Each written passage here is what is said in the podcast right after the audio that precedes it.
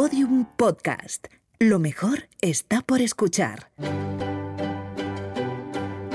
La escóbula de la brújula. Podium Podcast.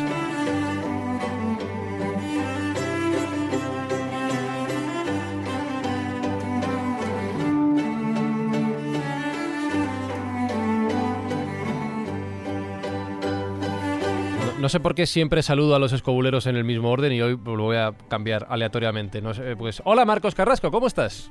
Hola, muy bien, aquí por Imotep que la vamos a liar. La vamos a liar. Hola Jesús Callejo, ¿cómo andas? Por Amon Ra, fenomenal. Por Amon Ra también, voy a hacer toda la lista. Hola David Sentinella, ¿cómo estás? Muy buenas, ¿qué tal? Yo no, no digo nada. Tú por no nadie, nada. ¿no? Ni Sigmet, no, no digo nada. Tiene un dios, hombre, tiene un dios. Pues, pues por mí y por todos mis compañeros. Juan Cuesta, ¿qué tal? Pues nada, aquí estoy cer- no muy cerca del tiempo de voz, pero está cayendo agua toda la que quiere. Y eh, ahí, mira, hoy que vamos a Egipto es muy, efectivamente, ahí debe llover. No, creo que no. Carlos Canales, ¿qué tal? Aquí de guardia en el Nilo. De Guardia en el Nilo. Bueno, pues eh, creo que estamos todos. Ah, no, espera, que falta saludar a nuestros invitados. Saludos de Fran y Zuzquiza, arrancamos esta edición de la Escóbula de la Brújula.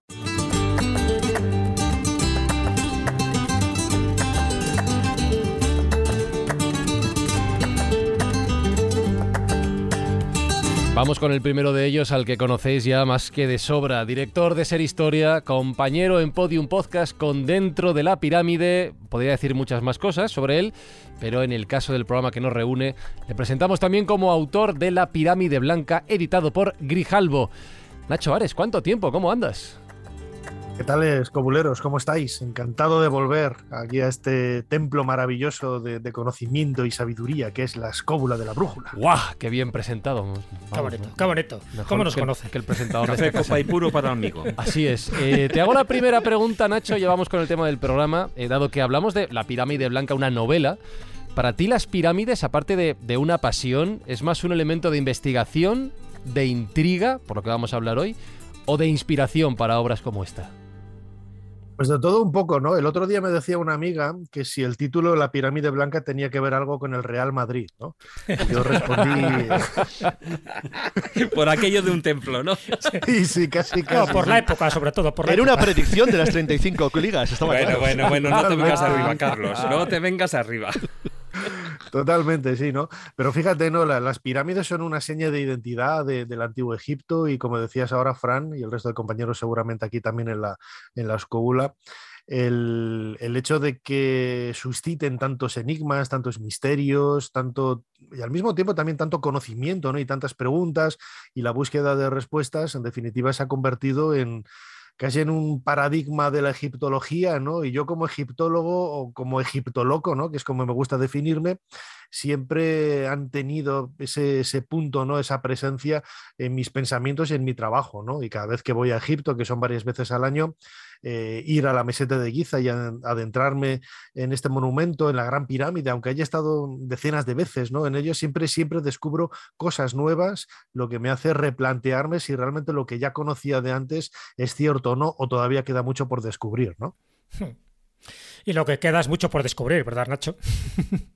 Pues totalmente, totalmente. Si no, no, no habría escrito esta, esta novela, La Pirámide Blanca, porque hay muchísimas preguntas que todavía no tienen respuesta, que podremos ahí desarrollar ¿no? a lo largo de, de estos minutos. ¿no? Yo creo que hay un elemento común en todas las pirámides, que es una función funeraria, ¿no? que sirvieron de, de tumbas, por mucho que esa, esa leyenda urbana ¿no? que diga que, que nunca se ha encontrado una momia dentro de una pirámide, que es falso, ¿no? Pero, pero desde luego hay mucho más, ¿no? Y tenemos que pensar que, aparte de, ser tumbas, eh, tenían una función que quizás se nos escapa de las manos, se nos escapa de nuestro entendimiento, que era un lugar de peregrinaje, que era un lugar de culto, que era un lugar también de conocimiento, de astronomía, etcétera. Pues todo ello, todo ello ensalza y, se, se, imbrica perfectamente en los enigmas que rodean a las pirámides en Egipto. Bueno, tú lo has dicho y yo creo que es importante empezar por ahí. Cuando se habla de pirámides, nos vamos a centrar evidentemente en las pirámides egipcias, pero cuando se habla de pirámides, bueno, pues es verdad que están distribuidas y repartidas por distintas partes del mundo. Tenemos pirámides en Mesoamérica, tenemos pirámides en China, tenemos pirámides en otras partes de Asia y tenemos pirámides en Europa, por ejemplo, la de Helenicón en Grecia. Pero desde tu punto de vista, para centrarnos luego en las pirámides egipcias, ¿En qué se diferencia? ¿Cuál es la característica de las pirámides egipcias que no tienen las demás pirámides? Y no me refiero solo a la época en que están construidas, sino a la finalidad. Tú lo has dicho. Estamos hablando de una finalidad funeraria prácticamente, a diferencia, por ejemplo, de la finalidad ceremonial que tienen las pirámides mesoamericanas. Me refiero a las de Teotihuacán. Pero si tú buscaras una diferencia o dos claras entre las pirámides egipcias, que son las más conocidas, con el resto de las pirámides del mundo, ¿cuáles serían las dos o tres diferencias que tú encontrarías? Bueno, pues mm, casi me atrevería a decir que las pirámides egipcias fueron las primeras. Eh, desde el punto de vista cronológico, además sabemos ¿no? que cada vez la cronología del antiguo Egipto eh, se va retrasando un poquito más, ¿no? Ahí son pequeños pasos que, se van dando hacia atrás, ¿no? Eh, siempre, incluso yo en, en, la novela utilizo la cronología tradicional, ¿no? Del, del 2550, grosso modo, para el reinado del faraón Keops, pero sabemos que su reinado quizás, bueno, pues quizás no seguro, habría que retrasarlo al menos 150 años, ¿no? Que es algo que ya se avanzó en la década de 1990 con las primeras dataciones de carbono 14 y en las últimas dataciones pues seguramente que, haya que retrasarlo un poquito más, ¿no? Que siempre que sea hacia atrás no hay problema, los arqueólogos tienen problemas cuando esa cronología quizás hay que adelantarla, ¿no? Y claro, hay que acortar eh, términos y, tamaños y de, reinados, etcétera, y eso es más problemático, ¿no? Pero, mm, pero yo, yo, diría que las pirámides egipcias tienen como bandera así para eh, sobresalir por las demás, eh, por encima de las demás, no solamente la cronología, sino también el tamaño, ¿no? el, tamaño y la majestuosidad y sobre todo el impacto que ha generado en la cultura de, de, Occidente, no solamente en Occidente, sino también en Oriente, en América, en todos los lugares. Yo creo que es algo que no, no, no, tiene parangón con otros monumentos piramidales del mundo antiguo o de épocas mucho más recientes. ¿no?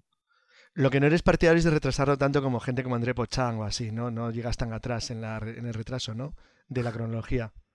Bueno, o sea, a ver, no, no, yo no. O sea, yo, yo, yo no creo tanto, que la, la, la, a ver, las pirámides de la meseta de Giza, yo creo que es más que evidente que, que son de la cuarta dinastía. Es decir, de hacia el 2550, 2600 eh, grosso modo, antes de, de, nuestra era, ¿no? Me estoy acordando un chiste. Adelante, adelante. Eso ya, adelante, ya, adelante. ya, ya, ya seguimos.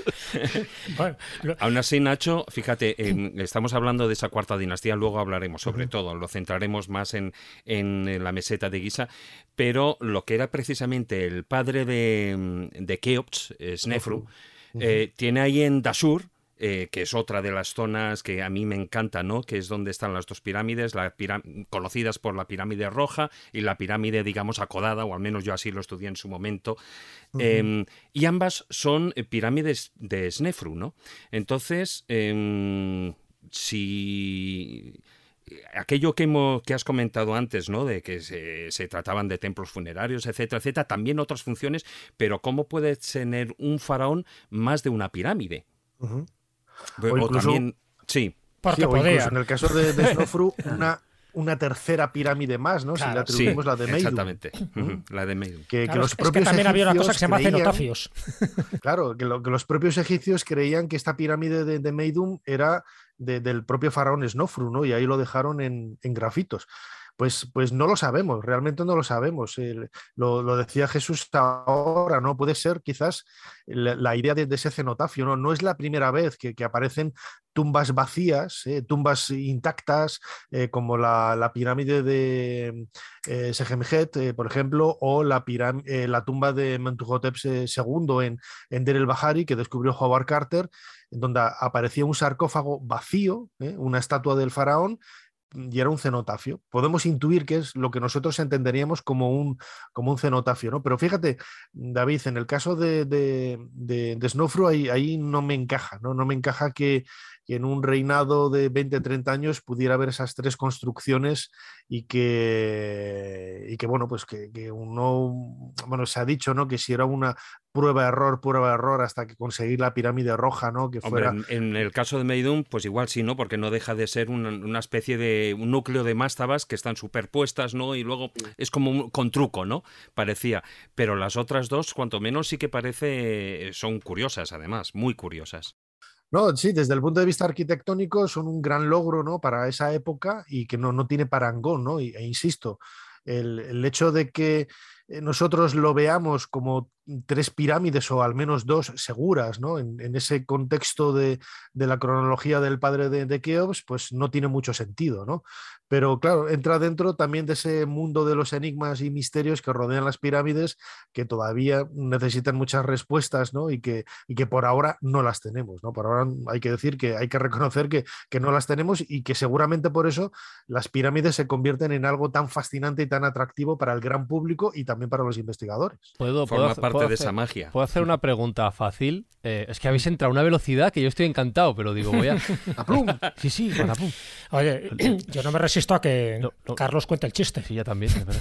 Es, que lo ha dejado ahí. Cuéntalo, cuéntalo. Lo podemos dejar para el final, pues es muy largo. no, no, que es muy largo. No, si, va de momias, no vale. ¿eh? Bueno, hoy no va a haber. Hoy anuncio, no va a haber cuento de Callejo, va a haber chiste, de canales. Chiste, chiste. De datación, datación de pirámides, que tumbas, lo importante. Sí, sí, sí, Importante. Voy a ir concentrándome.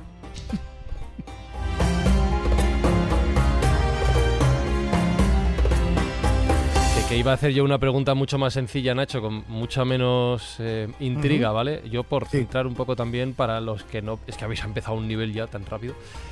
¿Cuántas pirámides hay en Egipto, Nacho Ares? Para que sepamos, más o menos. Pues no es fácil la pregunta, ¿eh? Ah, vaya. no, no, eh, pues lo siento, Nacho. Pues sí, no es, complicada, ¿no? Porque hay algunos monumentos que, que, no sabemos si realmente tenían en un origen su forma piramidal, ¿no? Se calcula que hay unas 120, por redondear, ¿no?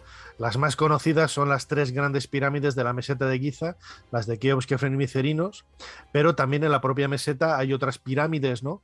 Hay unas eh, casi una, una decena de, ellas más, ¿no? Vinculadas a, estos eh, grandes monumentos. Y luego en otros lugares, yo por ejemplo, las eh, más extrañas que yo he visitado, por ejemplo, en, en Minia, cerca de, de, Akenatón, de la ciudad de Akenatón, de, de la Marna, de, de, la ciudad de Agetatón, el horizonte de Atón, hay una pirámide también. Y eh, en la isla de Elefantina, eh, también hace un par de años yo la conocía, pero nunca, nunca había tenido oportunidad de, visitarla. Y es realmente una estructura, solamente se conserva la base, es muy pequeña, tendrá unos 30 metros de, lado y, en, la, en, uno de los extremos, en la cara eh, occidental, que es, es, lo insólito, ¿no? porque todas las pirámides tienen la entrada por el, por el lado norte. ¿no? Bueno, pues aquí en la, en la pared occidental hay una entrada que va a dar al, al interior de esta construcción de, ladrillos de adobe y bueno, es una estructura muy, eh, muy endeble ¿no? en la actualidad, pero bueno, que es una pirámide de esas que hay ahí perdidas por, por Egipto, ¿no? Y luego están las pirámides, bueno, la pirámide de, de, la Hun, en, en, el List, las que hemos mencionado de, de Meidum, en Dashur, en Abu Sir también, en Saqqara hay un montón de ellas. Y bueno, pues en realidad era... Y luego, a ver, muchos monumentos funerarios de, del Reino Nuevo, del Imperio Nuevo, de la época de Tutankamón o de los grandes faraones como Ramsés II o Tutmosis III, tumbas que hay en la orilla oeste de, Luxor, en la, en la, antigua ciudad de Tebas, también tenían sobre la puerta, sobre la entrada, una pirámide, ¿no? una pirámide que es también otro símbolo que siempre se ha utilizado para, para señalar el, el, monumento funerario, ¿no? En, escritura jeroglífico, en escritura jeroglífica, tumba se escribía ya con el determinativo de un triángulo de una pirámide, ¿no? Para, para, que, bueno, pues una vez más los antiguos egipcios nos están diciendo que esos monumentos eran tumbas, ¿no? Mucha gente que se, que se niega a admitir esto, digo, joder, pero si es que los propios egipcios se están diciendo, te están diciendo con sus propias palabras que eso era una tumba, ¿no? Porque lo vas a negar. Que, que tenga otra finalidad, pues también, pero bueno, que, que hmm. hay que partir, yo creo que de, esa base, ¿no? Vamos a ver, Nacho, vamos a empezar un poco por el principio. Es verdad que ya hemos empezado con mucha enjundia, por favor, lógico, porque nos encanta Egipto, pero vamos a empezar un poco eh, por qué se empiezan a construir pirámides. Eh, Egipto se divide como en dos etapas, la predinástica y la dinástica. ¿no? La dinástica, creo que estamos todos de acuerdo, que empieza en el 3100 a.C. con Menes. Vale. En la predinástica no se enterraban en pirámides, se enterraban en montículos de tierra, más o menos adornados, pero montículos de tierra. Luego ya está la primera y segunda dinastía, donde, bueno, ya se hace un poco más sofisticado en fin, ya hay estructuras rectangulares eh, que se llaman mastabas. Y luego ya la tercera dinastía dice, bueno, pues mastaba tras mastaba tras mastaba, si hacemos seis, pues lo quedamos en una, una especie de pirámide escalonada, ahí está Zoser, y ahí está, pues en fin, todos los grandes faraones que quieren representarse de una forma mucho más historiada y ya con jeroglíficos y con algún que otro adorno. Y es a partir de la dinastía 4 cuando se empiezan a hacer las pirámides propiamente dichas. Con lo cual uno puede suponer, según esta cronología, que vamos de menos a más. Pero después de la dinastía 4, de la quinta en adelante, las pirámides son peores, son más chapuceras. ¿Por qué, Nacho? Bueno, pues por la misma razón de que por la que hoy no construimos grandes catedrales como, como se hacía en la Edad Media, ¿sabes? Y las iglesias, las parroquias, pues son edificios mucho más sencillos y, y mucho menos eh, espectaculares, ¿no? Y podríamos decir, bueno, pues tampoco hay construcciones grandiosas después de las pirámides, y no, no es así. El templo de Karnak era absolutamente grandioso. Hoy vemos esas columnas de veintipico metros en la, en la sala hipóstila, por ejemplo, que son de la, del reinado de Ramsés II, pues casi 1500 años después de la construcción de las pirámides de la meseta de Giza, y es un edificio absolutamente sofisticado, con una orientación exacta a los puntos cardinales igual que las pirámides, es decir, tienen una serie de, elementos que desde el punto de vista de la arquitectura que se han mantenido ahí, ¿no? Pero sí que es cierto que, bueno, que quizás el, el, propio colapso del reino antiguo, de, de, la época de las pirámides, viene precisamente por, por eso, ¿no? Por, la, por la, eh, el empleo de muchos recursos para para una serie de, bueno, pues de, elementos, de monumentos dedicados a los faraones y que se dejó de lado otras actividades económicas que, bueno, pues al final hicieron que la, que la sociedad colapsara, ¿no? La cultura colapsara y, tuviéramos ese primer periodo intermedio, ¿no? Que vino al final en el Reino Medio hacia el 2000 antes de, nuestra era, ¿no? Pero yo creo que a lo largo de la historia de Egipto siempre ha habido grandes monumentos, eh, grandes eh, logros desde el punto de vista de, la arquitectura. Eh, quizás no tan mastodónticos como, como, como, las pirámides o sobre todo la, la, gran pirámide que no lo hemos dicho, ¿no? Medía casi 147 metros de altura y 230 metros de, de lado y desde el punto de vista constructivo, pues tiene mm, infinidad de, interrogantes, ¿no? Aunque mm, también luego, si queréis, lo comentamos, ¿no? Se ha hablado de dos millones de bloques de, piedra para su construcción. Hoy sabemos que eh, debieron de ser un poquito más de un millón como mucho, ¿no? Porque se sabe que el 25% de, de, la propia pirámide, eh, que es muchísimo y como poco, calculan los geólogos, es parte de, ese núcleo rocoso natural sobre el que está construida la pirámide, ¿no? Y eso te está quitando pues muchos cientos de miles de bloques de piedra, ¿no? Y sabemos que también en el interior hay muchos espacios vacíos que están llenos de arena. Y eso lo, han detectado los escáneres y, sabemos que, bueno, que quizás no todo el núcleo del, del monumento son, son piedras sólidas, son bloques sólidos, sino que es, que es arena. ¿no? Entonces, también se ha creado y se ha idealizado mucho la, Gran Pirámide en ese sentido, aunque eso no quita en absoluto eh, los interrogantes que, plantea, como tú estabas diciendo ahora, Jesús, el, la evolución arquitectónica de, la, propia pirámide en sí. Pues una cosa, crees... Nacho, eh, perdona, David, rápido.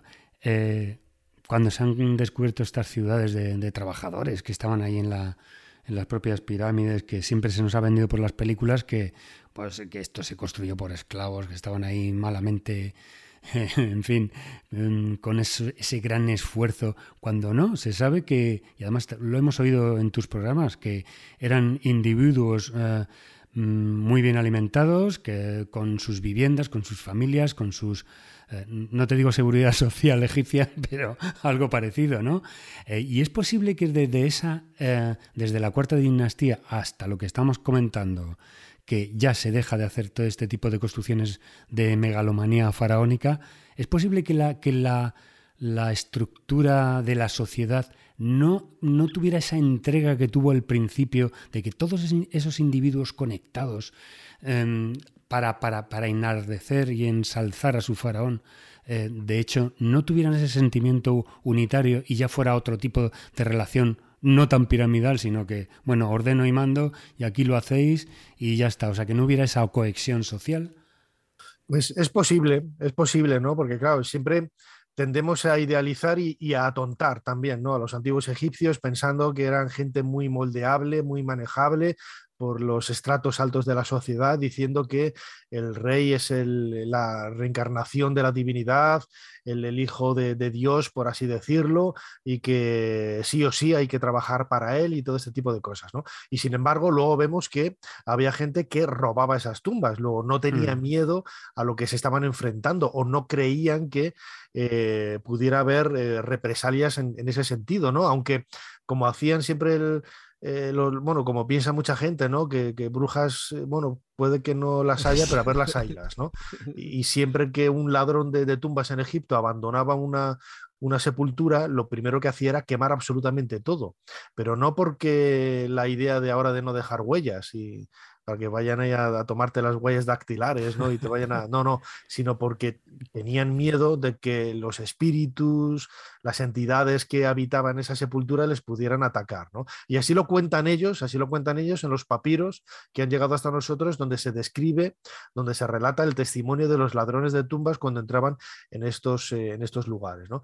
Pero sí que es cierto que desde el siglo XIX, sobre todo, cuando hay una parte de la arqueología que intenta mm, justificar o buscar eh, razones históricas y reales a, la historia bíblica, bueno, pues toda la, leyenda y el mito del éxodo, que, que, sabemos que es totalmente inventado, que no tiene mm. ningún trasfondo histórico tal y como aparece reflejado en el Antiguo Testamento, bueno, pues se intentó dar eh, realidad o credibilidad a lo que ponían las, las Sagradas Escrituras, ¿no? Entonces, por eso de ahí que se hable de, los esclavos y luego el cine también en el siglo XX ha hecho mucho en este sentido, ¿no? Con las, con las grandes películas como las de Cecil B. DeMille, las dos que hizo de, de los Diez Mandamientos, eh, también la, película de, Tierra de Faraones, donde sale la construcción de la pirámide precisamente de Keops, con, cientos de miles de obreros y todo esto, bueno, pues ha creado ¿no? Ese, esa idea que todavía está muy viva, ¿no? Hay mucha gente que sigue creyendo que las pirámides se construyeron con, esclavos, cuando esto no es así y desde hace casi cuatro décadas tenemos una constancia científica y, tangible ¿no? de, la existencia, como decías, en Marcos, de, esos obreros bien pagados. ¿no? Gracias a Max efectivamente, al arqueólogo, ¿no? A Max que lo descubrió en los años 70. Sí, sí. Mark sí. Sí, David y Juanij. Eh, de todas maneras, cuando estamos hablando de todos esos eh, trabajadores y de esos papiros que se han ido localizando, cuanto menos si en una sociedad como era, por ejemplo, la de la cuarta dinastía, se construye algo tan magnífico, tan extraordinario, tan maravilloso como es la, gran pirámide, ¿no? O, las otras dos que hay en la meseta de Giza, o incluso, si me apuras, las dos de Dashur, etcétera. Em, eso Hoy en día, si se consigue, pues aparece en los periódicos, por decirlo de una manera, es decir, aparecen papiros de que se ha construido esto, se ha construido este otro, es decir, incluso los propios reyes serían los que deberían eh, de dar pábulo, igual que ocurre pues, con Ramsés II, ¿no? Pues con la batalla, y eso lo podemos ver en, en algunos templos, ¿no? Mintiendo incluso, ¿no? Diciendo que han ganado la batalla. Sí, la batalla de Cadés. Hay que eh, la de Cadés. El, templo de Exactamente. Eh, entonces, de la misma manera como hay eso, lo lógico sería que también eso se explicara en papiros e incluso no te digo que se explicara cómo se hace, ¿no? Eh, pero sí que aparecieran pues esas noticias. ¿Y por qué no? Mm, de hecho, no se han encontrado, por ejemplo, de la pirámide de, de Keops, eh, creo que, que, no se ha encontrado ningún, digamos, papiro así en el que se, se dijeran las bondades de esa creación. ¿O no es así, Manacho? A ver, ese, ese, concepto quizás es un concepto muy, muy presentista, ¿no? La idea de que eh, un, rey tiene que estar presumiendo de lo que ha hecho, o más que un rey, un artista. Eh, eso es una idea que quizás a nosotros no nos, no nos, entra en la cabeza. Sí que es cierto, por ejemplo, del reinado de Keops no conservamos prácticamente nada.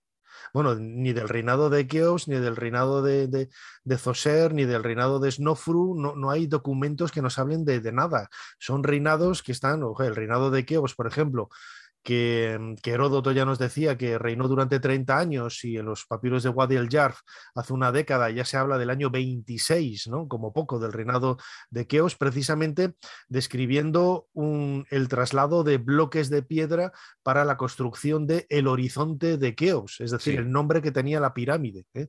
en la antigüedad. Nosotros la llamamos la gran pirámide, para los egipcios la pirámide grande era la de Kefren, no era la de Keops, la de Keops era el horizonte de Keops. ¿no? Bueno, pues eh, fíjate que, bueno, esto apareció hace en, el Mar eh, Rojo hace casi 10 años y no solamente son los papiros más antiguos con texto, sino que nos están dando ya una evidencia muy, muy directa de la construcción de la pirámide durante el reinado del faraón Keops, ¿no? que es algo que se había puesto en duda muchas veces, que si Howard Weiss había falsificado el nombre de Keops ¿no? en las cámaras de descarga, y eso que mm. si queréis podemos... En la quinta cámara de descarga. La quinta, la última. Sí, sí, no, pero es que, claro, lo gracioso es que no solamente hay nombres ahí, hay en otras tres cámaras, hay como 30 nombres de Keops yo no sé por qué siempre la gente se obceca en ese que haya más arriba del todo. es que no pone Keops, pone Kufu. Sí, no, pero es que en los otros también pone Keops.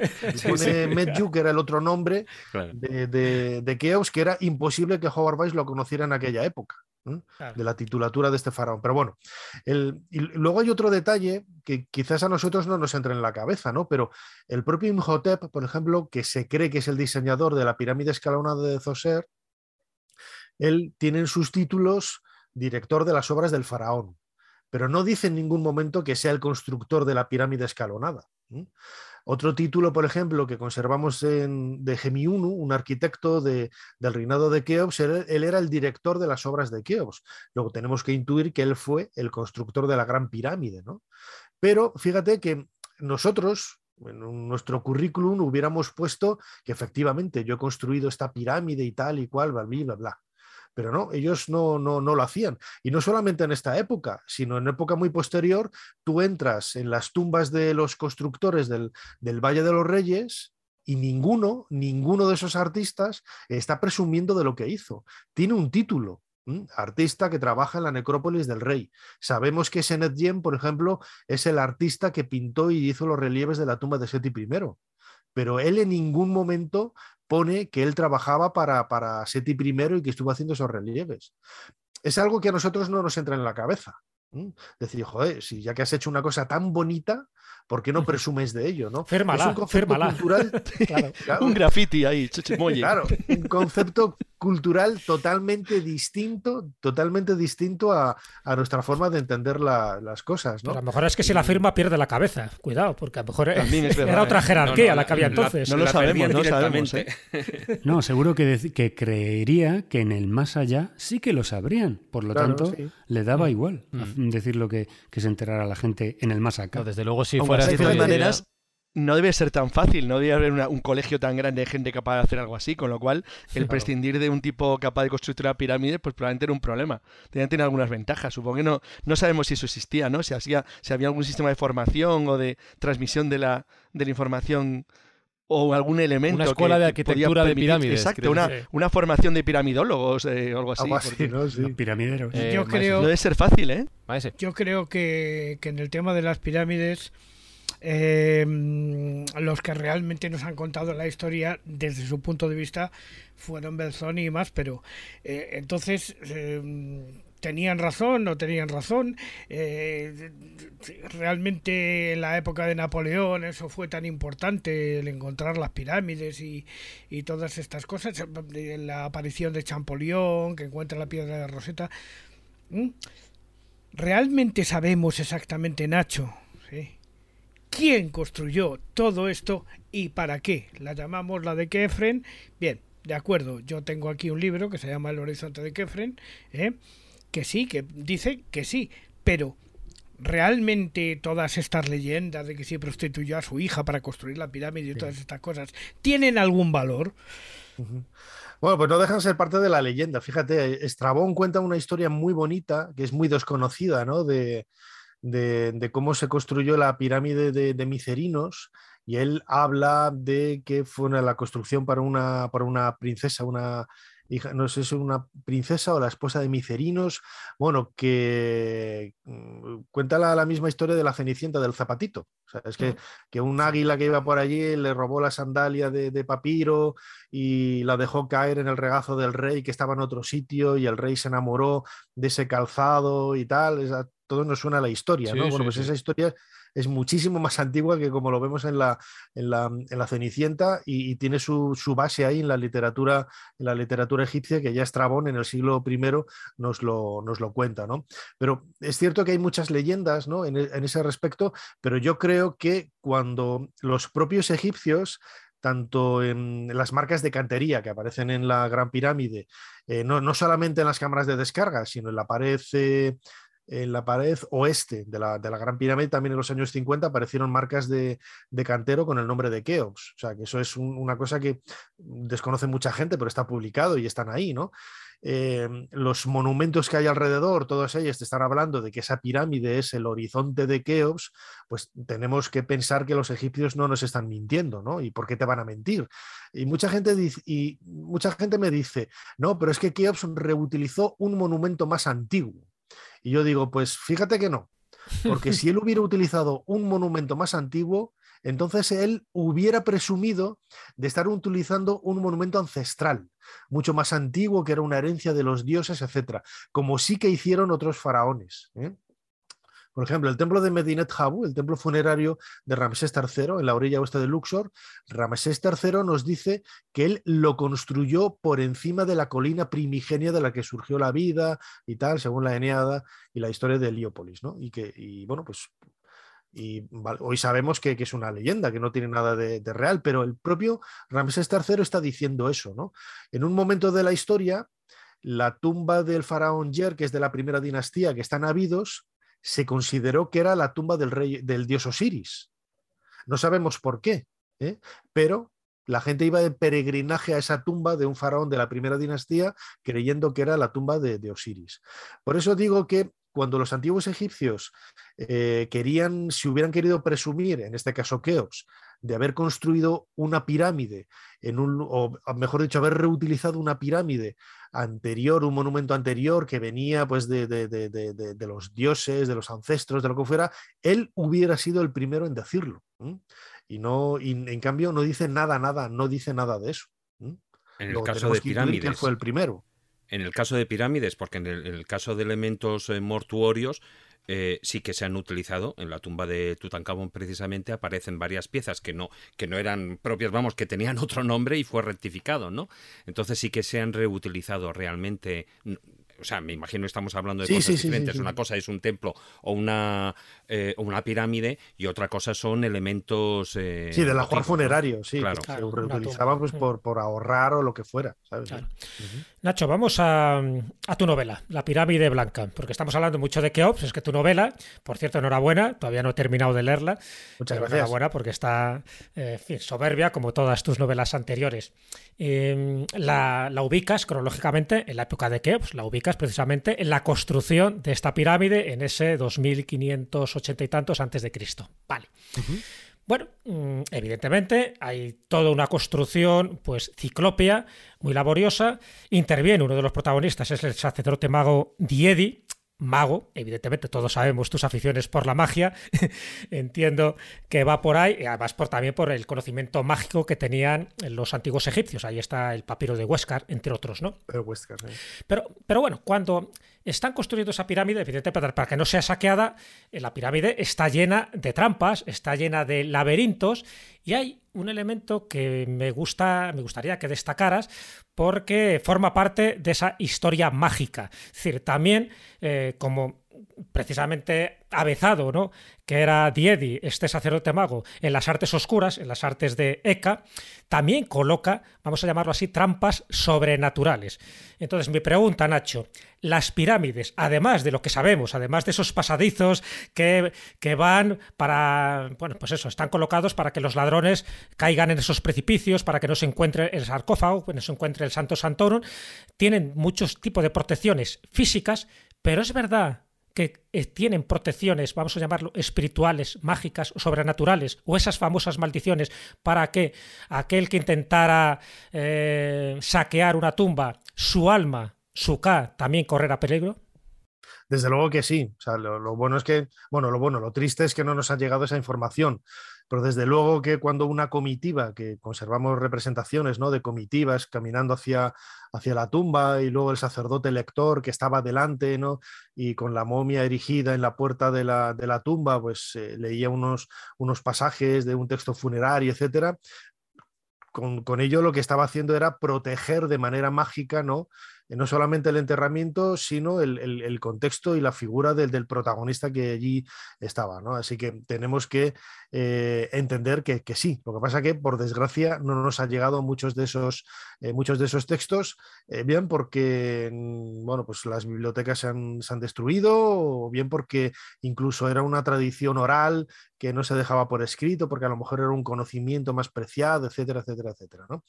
Pero que, había magia alrededor. Bueno, el, propio papiro Westcar, que es también con el que yo me he basado para construir un poco la historia de, la pirámide blanca, en, la novela lo, lo, describo muy bien, ¿no? Yo creo que es, es, un, papiro mágico que cuenta cuatro relatos. ¿eh? Uno de ellos está ambientado en el reinado del faraón Keops y el protagonista es eh, un mago, Jedi, ¿eh? que realiza un truco de magia delante del, del, faraón y que es llamado para asistir delante del faraón Keops porque dicen, dicen que él conoce el número eh, sagrado de habitaciones que tiene el santuario del dios Zot que no sabemos qué santuario es, no ha llegado hasta nosotros evidencias ni de dónde estaba, pues seguramente pues, podría estar pues, cerca de, de, lo que hoy es Amarna, ¿no? que es donde estaba la, la ciudad del dios Zot, pero no, no, no, tenemos ni idea ni de, qué santuario es, porque luego no hay paralelos ¿no? en la literatura egipcia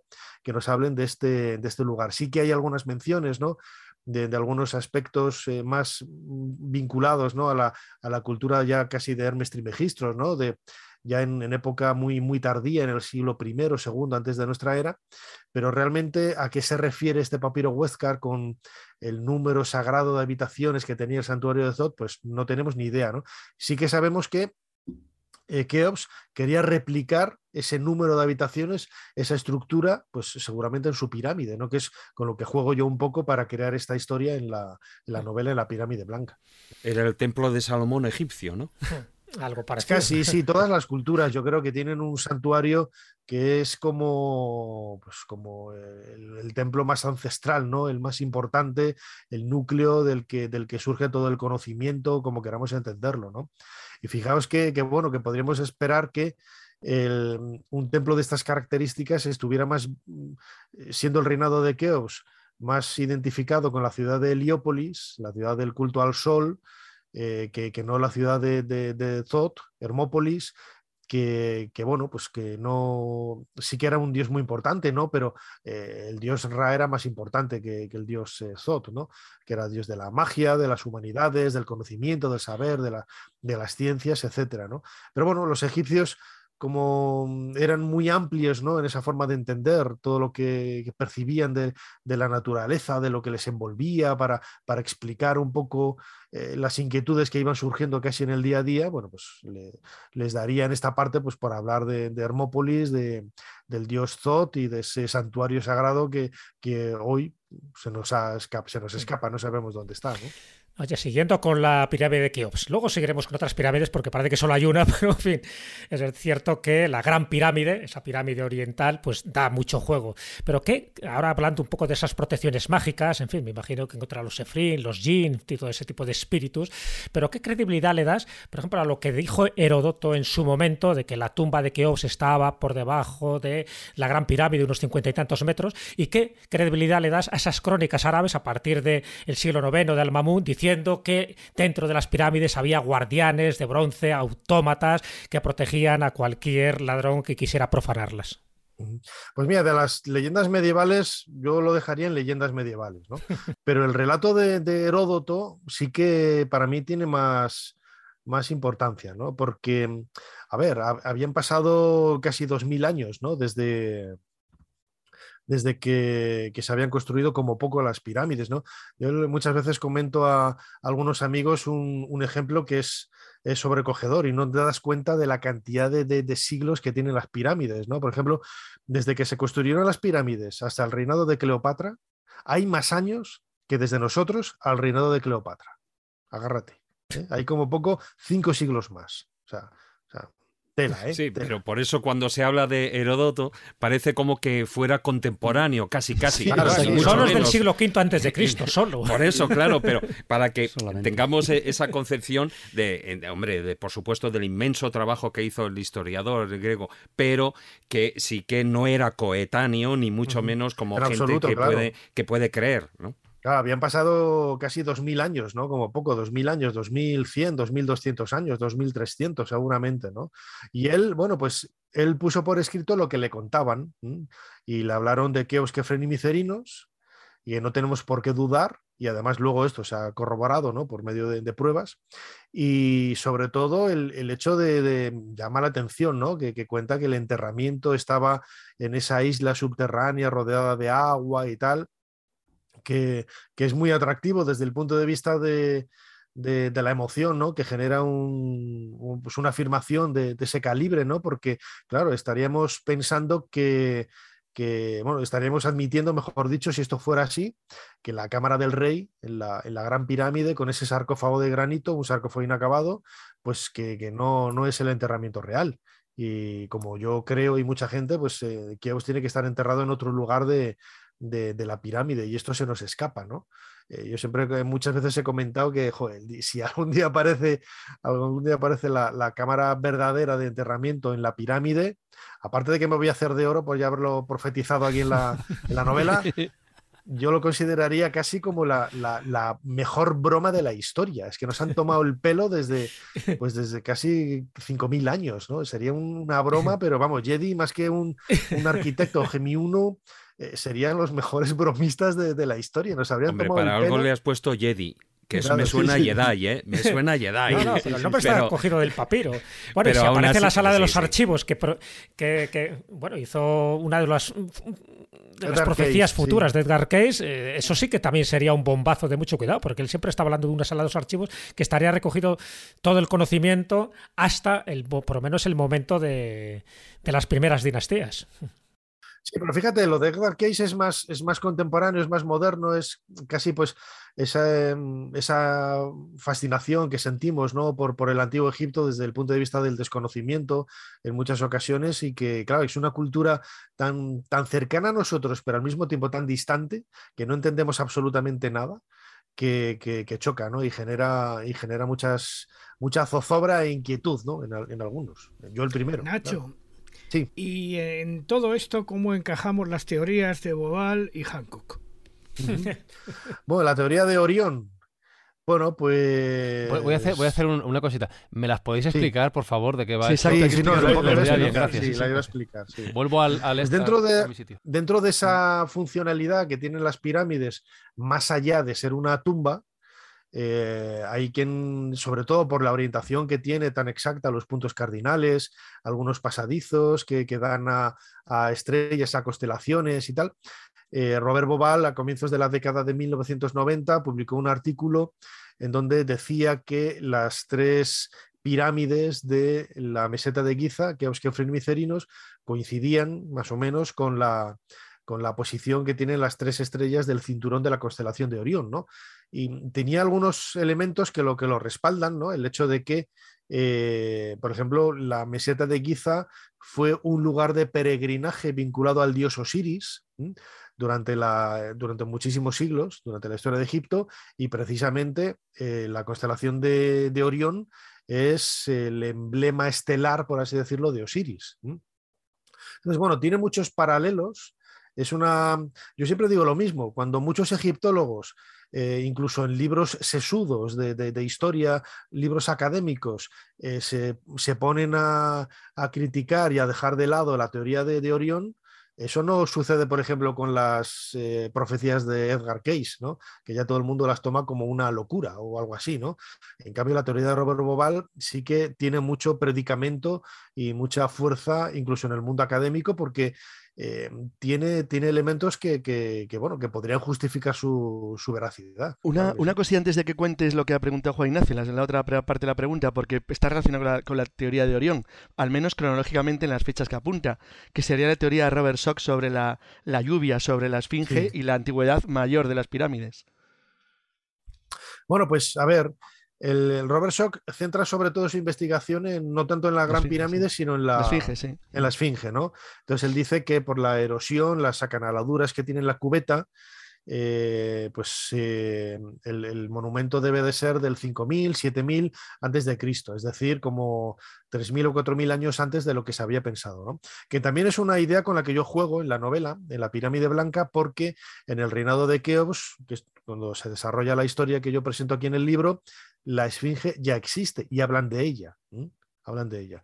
Entonces, no es, no es una teoría muy alocada decir que la esfinge es un monumento prefaraónico porque sabemos que era una cantera, se había utilizado como cantera durante mucho tiempo, y, el aspecto ese de paraidólico, no sé si existe el término, como si fuera una paraidolia de, ese mojón de, roca saliendo del suelo con, con, aspecto leonino, seguramente ya, bueno, pues se encendió la bombilla de, esos paralelos divinos con, pues, con un pueblo prefaraónico, ¿no?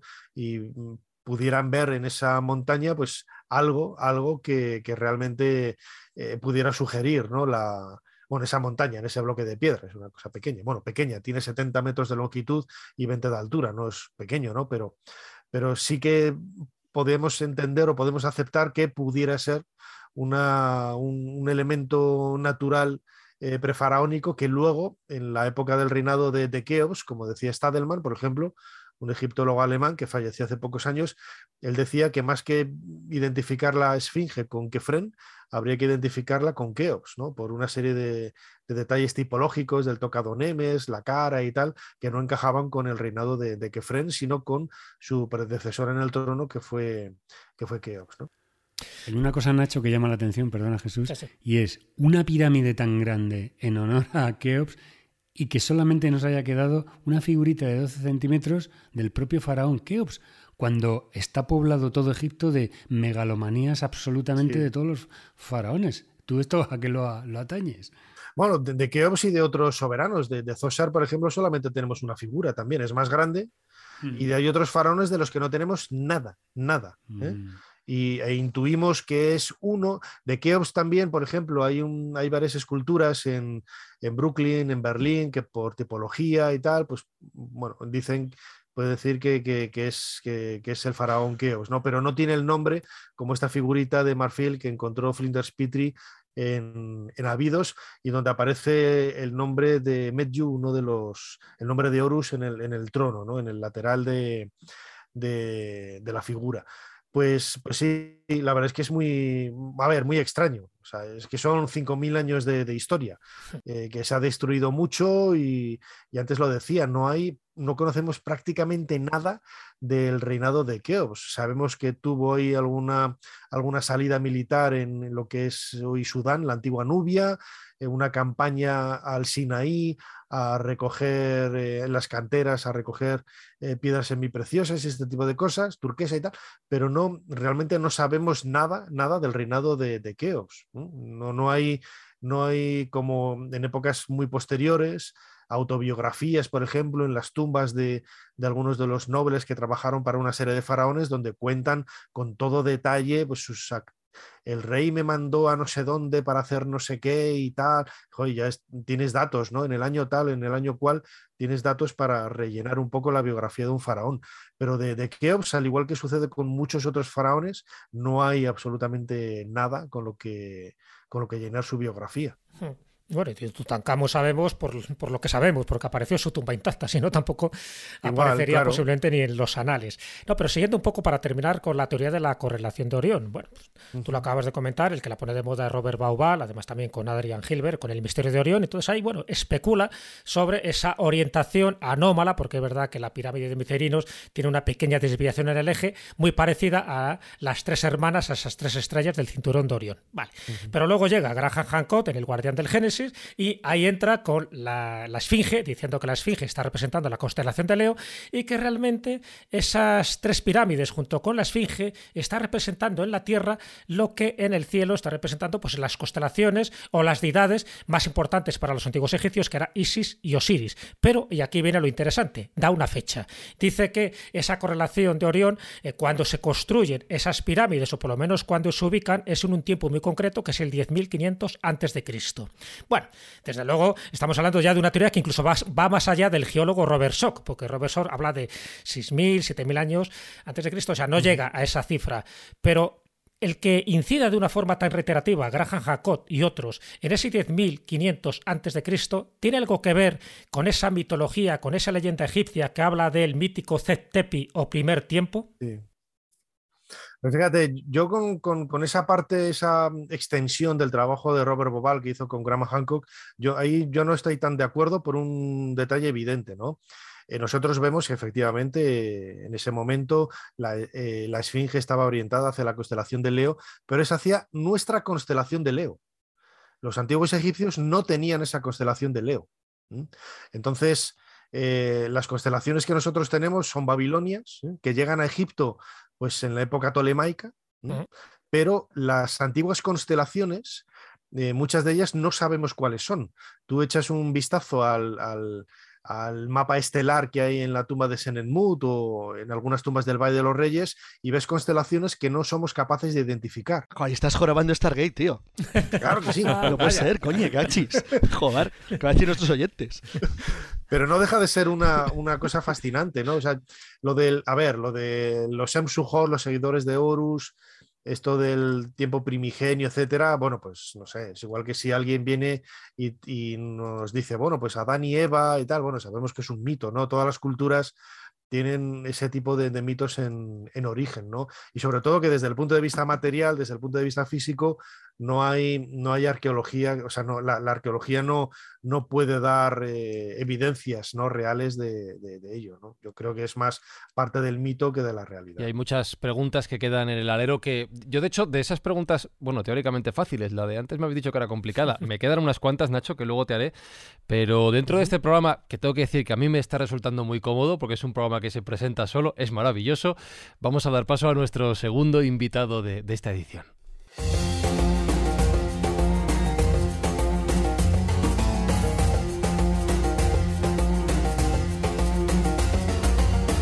Nuestro segundo invitado de este programa es doctor en Historia Antigua por la Universidad Complutense de Madrid. Está especializado, como no, en el programa de hoy, en pirámides egipcias. Ha escrito Numerosas monografías sobre este tema como Historia de las pirámides de Egipto, los constructores de las grandes pirámides, las pirámides, historia, mito en realidad. Es conferenciante, es investigador y se llama José Miguel Parra. José Miguel, ¿cómo estás? Un placer saludarte. Muchas gracias. Eh, te hago la primera pregunta en la línea de lo que me gusta hacer y parecida a, lo que, a la que le he hecho a Nacho hace un ratito. ¿Qué tienen las pirámides de Egipto en concreto como para dedicar una vida entera de trabajo a ellas, a su figura, a su historia y a sus mitos también? Pues no lo sé, mucha gente me lo pregunta. Pues si no lo sabes tú, hijo mío. no lo sé. Te puedo decir que son grandes y puntiagudas, pero como están todas desmochadas, excepto dos o tres, pues tampoco es cuestión de. No, pero siempre, siempre que las ves eh, y te las describen antes de, verlas, dices, madre mía, ¿cómo pudieron hacerlo? Y cuando las ves, decides, tengo que intentar saber más cosas sobre esto. Esa es una de las preguntas que... Es un monumento bastante, bastante impresionante, o son monumentos bastante impresionantes. Totalmente, es una de las preguntas que, quedan en el aire de lo que venimos hablando que luego, luego retomaremos. Pero también tienes un trabajo llamado La vida cotidiana en el Antiguo Egipto, editado por la Esfera de los Libros. Y antes Nacho nos decía un punto que me parece interesante a la hora de entender no solo el concepto de las pirámides, de su funcionamiento, de lo que sabemos y lo que no sabemos, sino de cómo era la sociedad y creo que es un buen tema que podemos hablar durante los próximos minutos en este, en este programa. Nos decía Nacho, tendemos a pensar que los egipcios eran un pueblo subyugado a la figura del faraón como esa figura divina en la tierra, con esa autoridad, pero qué va, qué va. Eh, ha habido ladrones, ha habido todo tipo de tropelías sobre las tumbas de los, de los faraones que se han encontrado.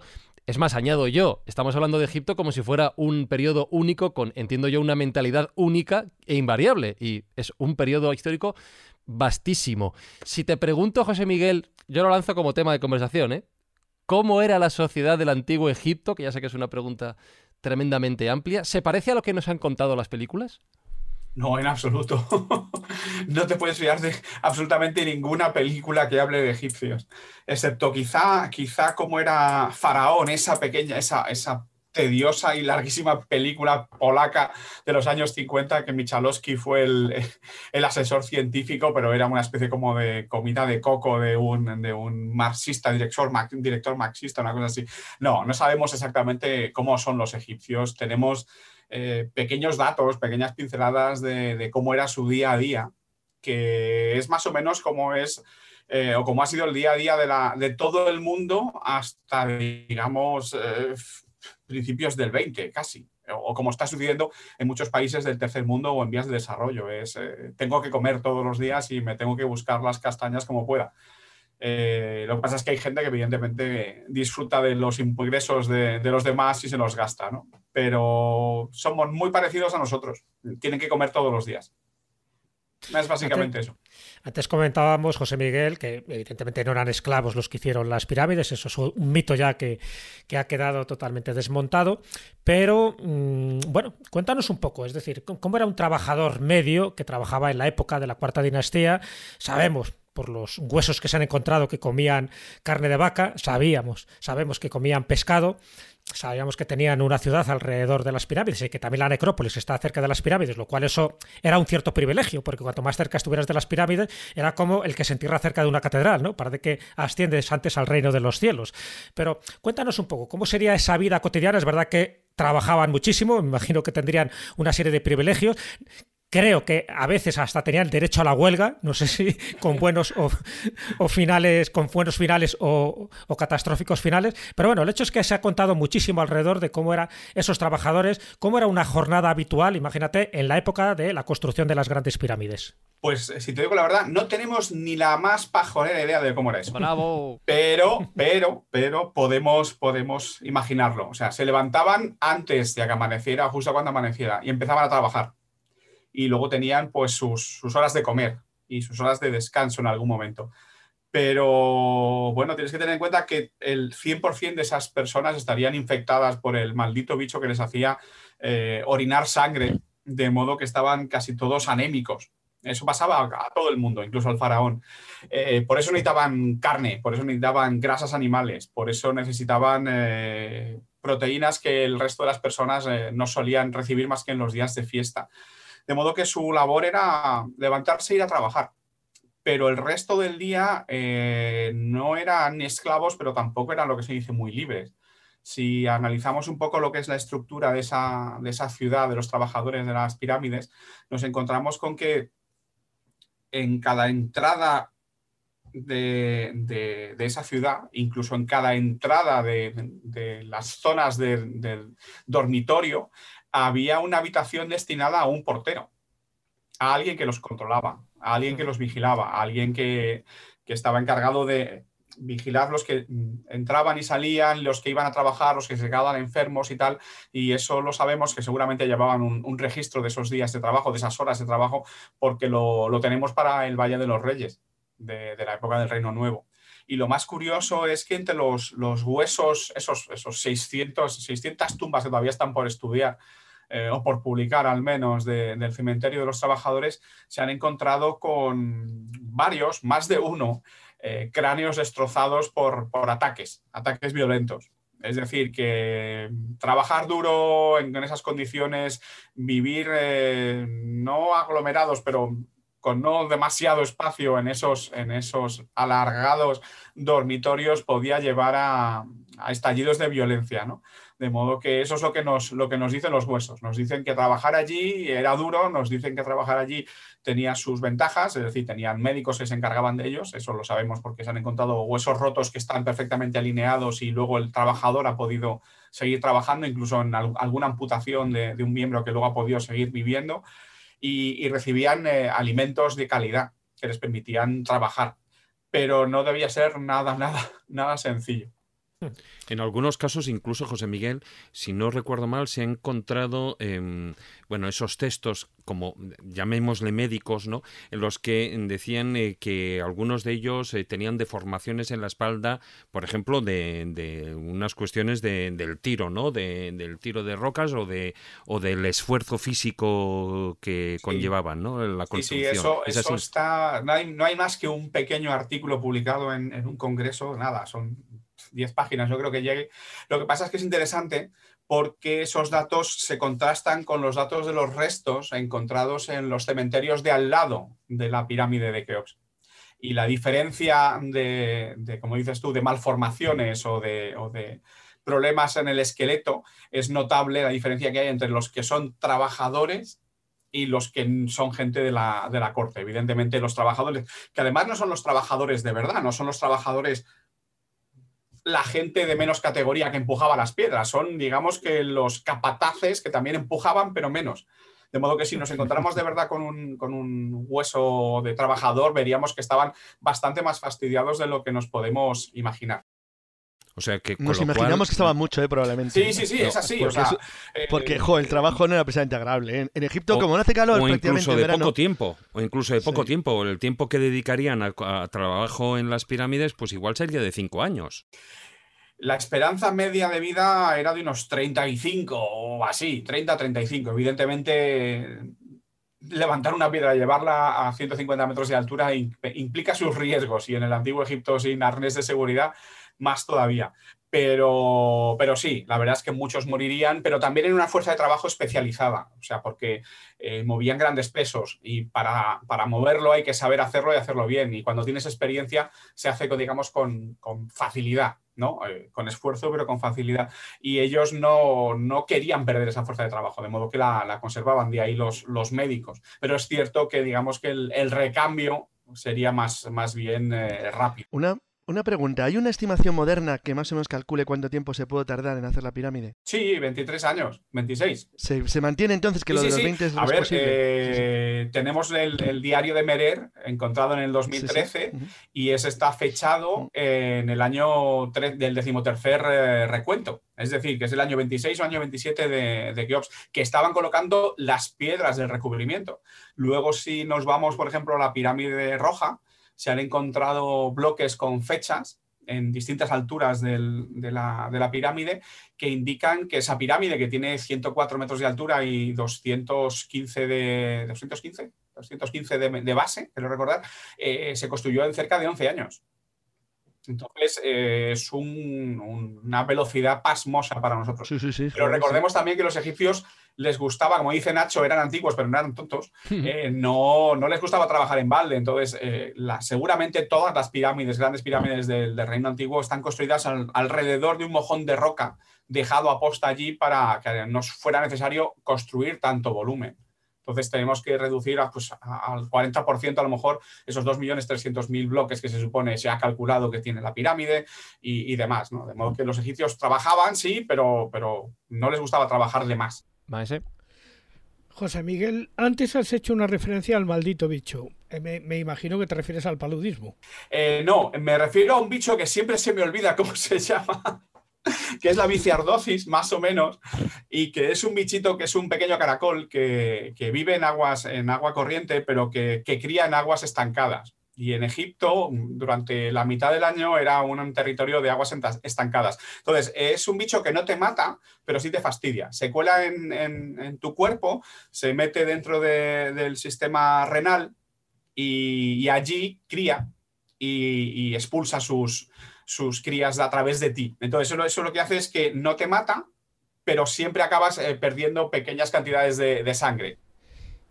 Es que fíjate, leí una referencia, una referencia que es de Dioscórides nada menos, en el sentido que dijo que el animal, que, o sea, que el ser, que el insecto que más mató en aquella época fue el mosquito anopheles, o sea, que traía el paludismo del Nilo. Eh, vamos, o sea, lo que la malaria, por decirlo de alguna manera, y que ha sido posiblemente uno de los mm, grandes mortíferos de la historia, o sea, de los que más mm, han matado gente. Sí, pero también es una enfermedad endémica.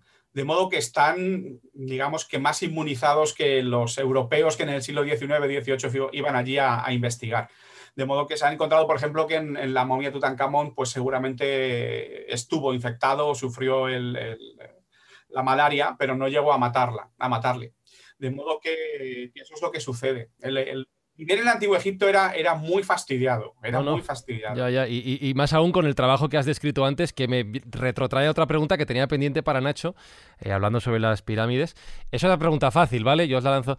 Eh, habéis hablado de los bloques de arena, habéis hablado de, los mojones. ¿Cómo se construye una pirámide, Nacho? Quiero decir, yo lo he visto en Asterix y Cleopatra, concretamente en la película. Eso era súper fácil. Pero me imagino que la realidad sería mucho más complicado, salvo, como habéis dicho, que los egipcios no eran tontos. Fíjate, antes cuando estaba José Miguel hablando de, los problemas de subir grandes bloques a, una altura de, pues, de 150 metros, ¿no? Eh, claro, el, problema de la caída, pero bueno, la última teoría de trabajo dice que no tendrían problema de caída porque sería una rampa interna en el interior del monumento que evitaría esa caída exterior, esa caída externa al, suelo desde, desde la altura. ¿no? es verdad, la teoría del francés este, ¿no? Esa no, se sostiene, no se sostiene esa teoría. Niego la mayor. Eh, bueno, básicamente lo que dice la teoría es que se construye de dentro a fuera, o sea que las rampas existen pero en el interior, no en el exterior. a, mitad. Resumiéndola mucho, vamos.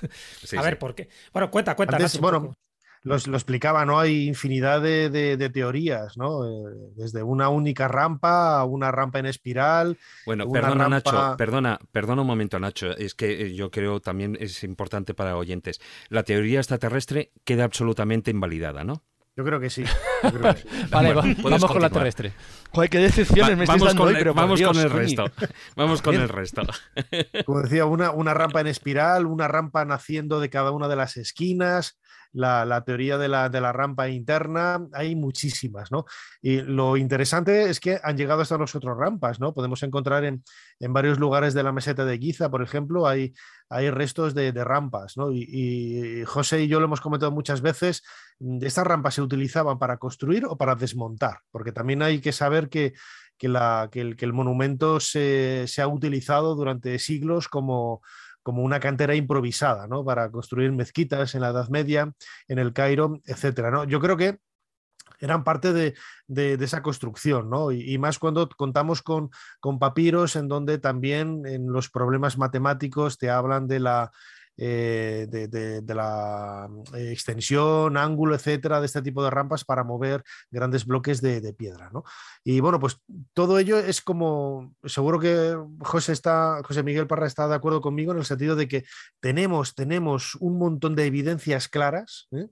pero nos falta el kit final, esa pieza en el centro del puzzle que dé sentido a todo, a todo lo que, a todo lo que, tenemos, ¿no? Y yo creo que estamos cerca de ello, no, es, no estamos como hace 30 años, ¿sabes?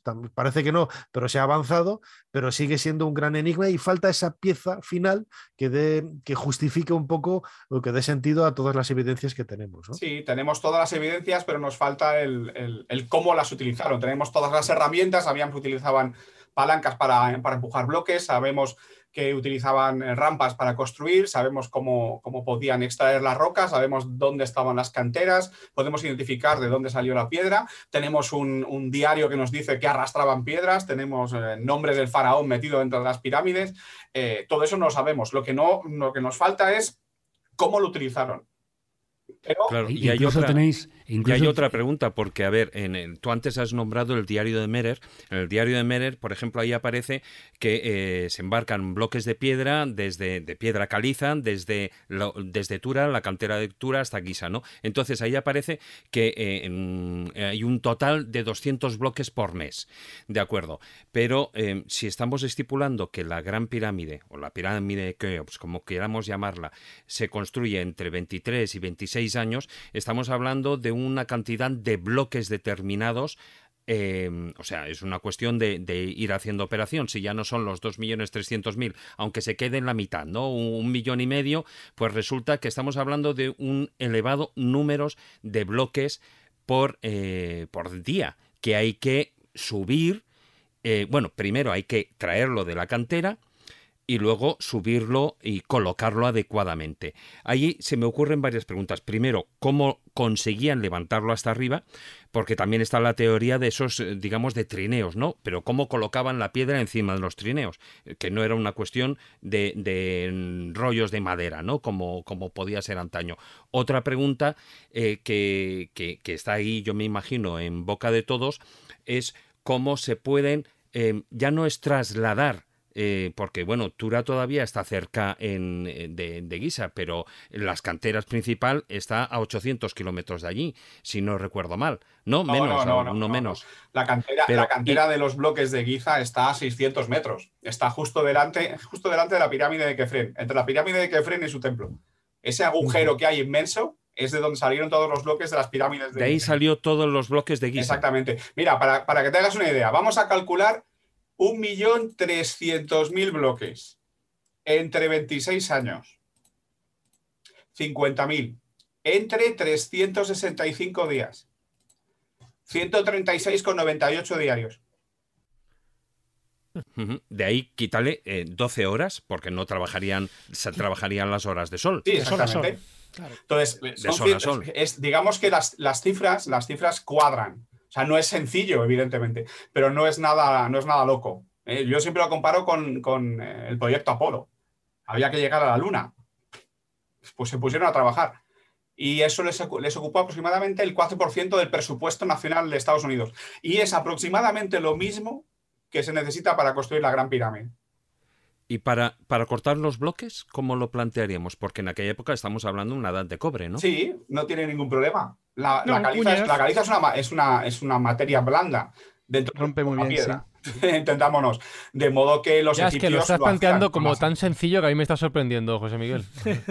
sí, es que, a ver, que sea que nos parezca complicado a nosotros no significa que para ellos lo fuera. O sea, levantar, ¿cómo te lo digo yo? Eh, colocar la losa de, una tumba, ahora una tumba normal que puede pesar 500 kilos, tú lo ves como un trabajo eh, ingente. Y sin embargo, el señor que se encarga de eso, con su ayudante y dos picos de, hierro y una, y una tubería, te la coloca en cinco minutos. Sí, pero ahí ya estamos hablando de bloques que los pequeños estamos hablando de dos toneladas. y hay bloques de 50 toneladas. Son, son una docena. A colocar a dos tercios de la altura en 26 años. El tamaño medio de los escalones es 69 centímetros. No tienes más que levantarlos 69 centímetros, trasladarlos, 69 centímetros, trasladarlos. No los levantas desde el cero hasta la altura 100. Es una escalera gigante, claro. Sí. De todas maneras, mira, José Miguel, Nacho, todos, ¿eh? ya sabéis de donde yo soy oriundo, que es del Escorial. Vamos a ver, en época de Juan de Herrera no es tan antigua como la de las pirámides, pero los bloques inferiores de los cimientos del edificio del Escorial son totalmente equiparables a los de la Gran Pirámide en tamaño. No digo en otra cosa, en tamaño. Fueron excavados en zarzalejo, fueron excavados con cuñas, con cuñas y con martillo, o sea, y con, ahí, ¿cómo se llaman? Barrenos, barrenas, ¿eh? Y luego fueron llevados y subidos con trócolas. Y esto me da la sensación de que es una constante en la historia tanto en la época de las pirámides como ahora, ¿entiendes? Porque son bloques de un peso, pero verdaderamente tremendo, ¿eh? Que sabemos que en el caso del Escorial se llevaron con bueyes. ¿eh? Pero, a ver, de alguna manera lo tenía que hacer, eso es evidente, pero estamos hablando de la, de la edad de cobre, o sea que no, no había el hierro, no había otro tipo de productos que sí, sí pero sí había cuñas. Del, no había rueda. El cobre corta perfectamente la caliza. Sí, a ver, hay muchos tipos de, de caliza, y calizas que son tan duras hay calizas que son tan duras casi como, como, el granito, pero la caliza de la meseta de Giza es una piedra, una piedra de buena calidad y no es, no es muy dura. ¿no? Y luego también hay mucho mito en eso de, del granito, que no se puede cortar con cobre y qué tal. Es una leyenda urbana, pero absolutamente brutal y muy extendida, ¿no? que por, por más que se ha repetido, se ha repetido, pues ha quedado hoy como una especie de, pozo, sobre todo de negacionistas que ni se han molestado en, en, en probar por ellos mismos este tipo de, trabajo. ¿no? Y la arqueología experimental lo que ha conseguido es reproducir exactamente las mismas marcas dejadas en, eh, tanto los trépanos como los bloques de granito, etcétera, con sierras de cobre, ¿eh?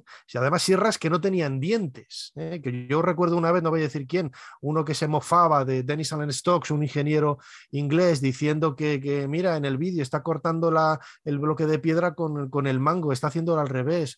Yo no, no, es que no, no corta las sierras en, Egipto para trabajar en, granito, por ejemplo, no tienen dientes. Lo que corta es la arena que utilizan entre el cobre y la piedra, que hace de abrasivo, y los granos de, cuarzo es lo que hacen que clic, clic, clic, clic, clic, clic, eso vaya trepanando de una manera extraordinaria, dejando las mismas evidencias, como se ha comprobado y se ha hecho ahora, la arqueología experimental, a lo mismo que, se decía que se hacía, mejor dicho, hace, hace 4.500 años. ¿no?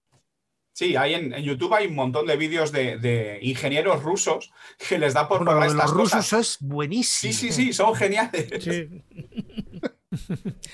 Oye, ya que estamos hablando de la hay Una, eh, hay una chica, una, escultura, una escultora rusa que, se, que repite un vaso de diorita, de estos que aparecen en, sí, cara y tal, y, te lo hace ella eh, sin utilizar herramientas de, metal, de nada. Utiliza únicamente pues pedernal, piedras duras y tal para ir eh, vaciando, perforando y tal. Tardó cinco meses en hacerlo. Ostras, le quedó el vaso clavado ¿De a los que aparecieron en los eh, sótanos de la pirámide, en, el subsuelo de la pirámide de Zoser. Bueno, los japoneses no tuvieron el mismo éxito al intentar reproducir una réplica de la pirámide, bueno, ¿no? se les hundió. Bueno, la Universidad de Basela, sí. Es cierto, es cierto, pero quizás también... Una réplica en pequeño. Sí. sí, es cierto, es cierto. Hay uno de los problemas que había que no sabemos cómo era, era el no tanto el trabajo de la piedra, que eso no, sino el giro, ¿verdad? El giro, una cosa que a nosotros nos puede parecer tan, tan tonto, ¿eh?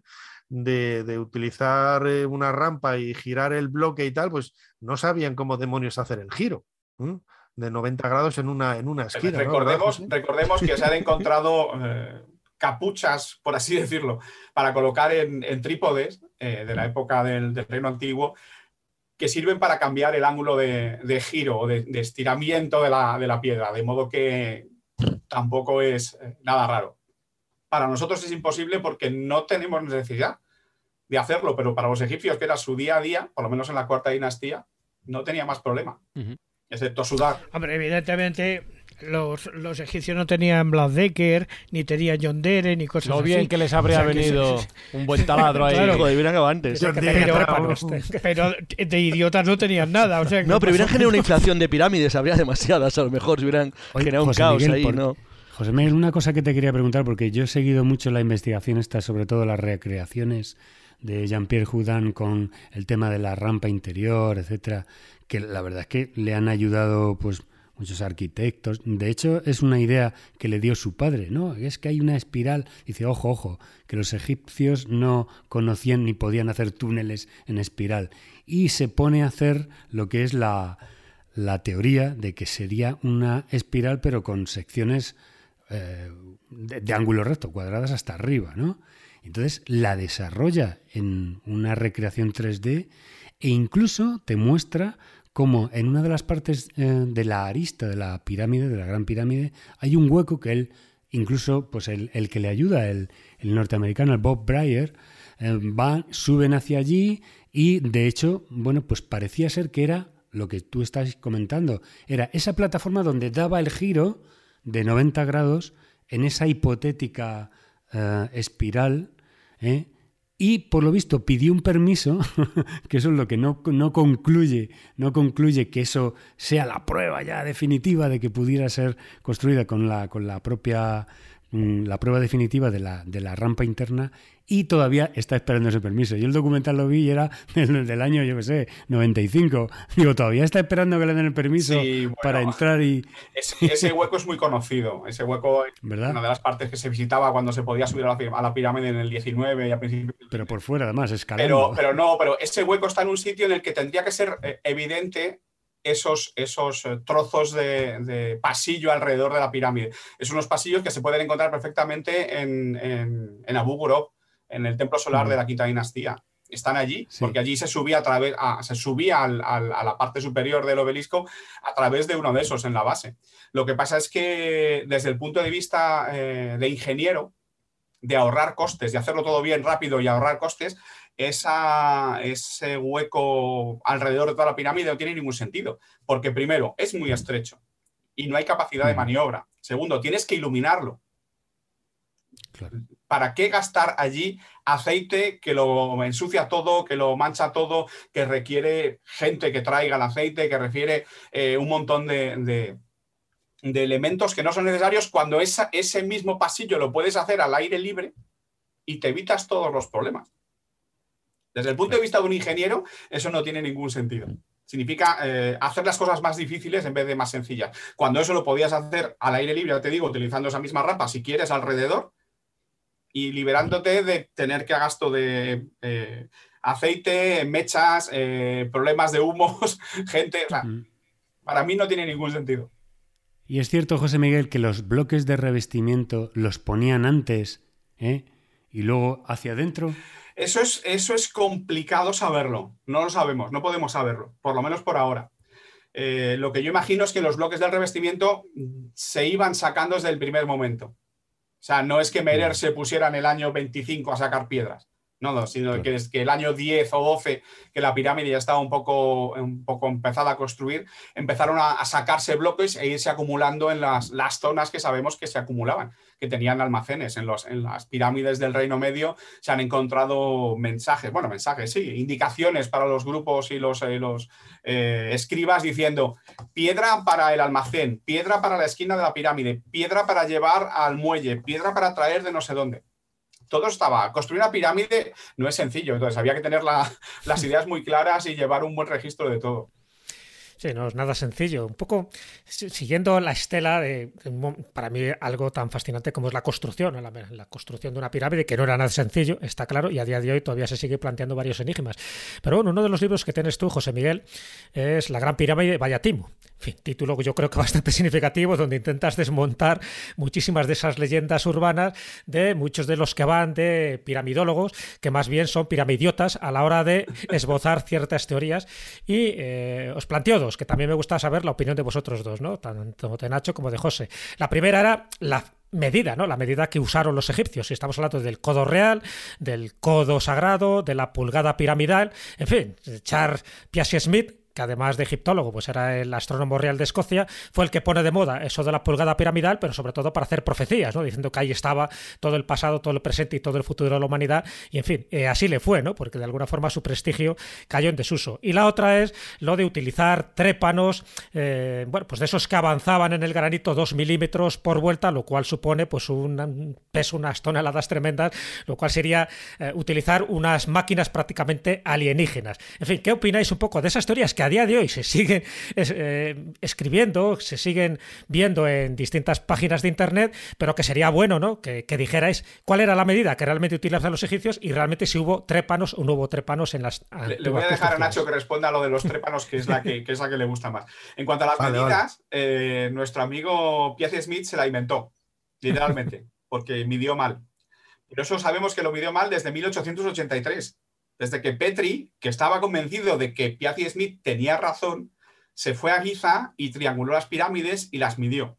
Y resulta que no le salían las dimensiones que había dicho Piazzi Smith, con lo cual sus cálculos estrafalarios dejaban de tener absolutamente ningún sentido. Y se sabe que está construida con codo real, 0,52,3 me parece que es. De modo que no hay ninguna duda sobre eso. Sí. Lo del, lo del trépano, mm, tengo en, en, Podium Podcast, en mi podcast dentro de la pirámide, un, un, podcast que subí hace unos meses titulado ¿En qué me he equivocado? ¿no?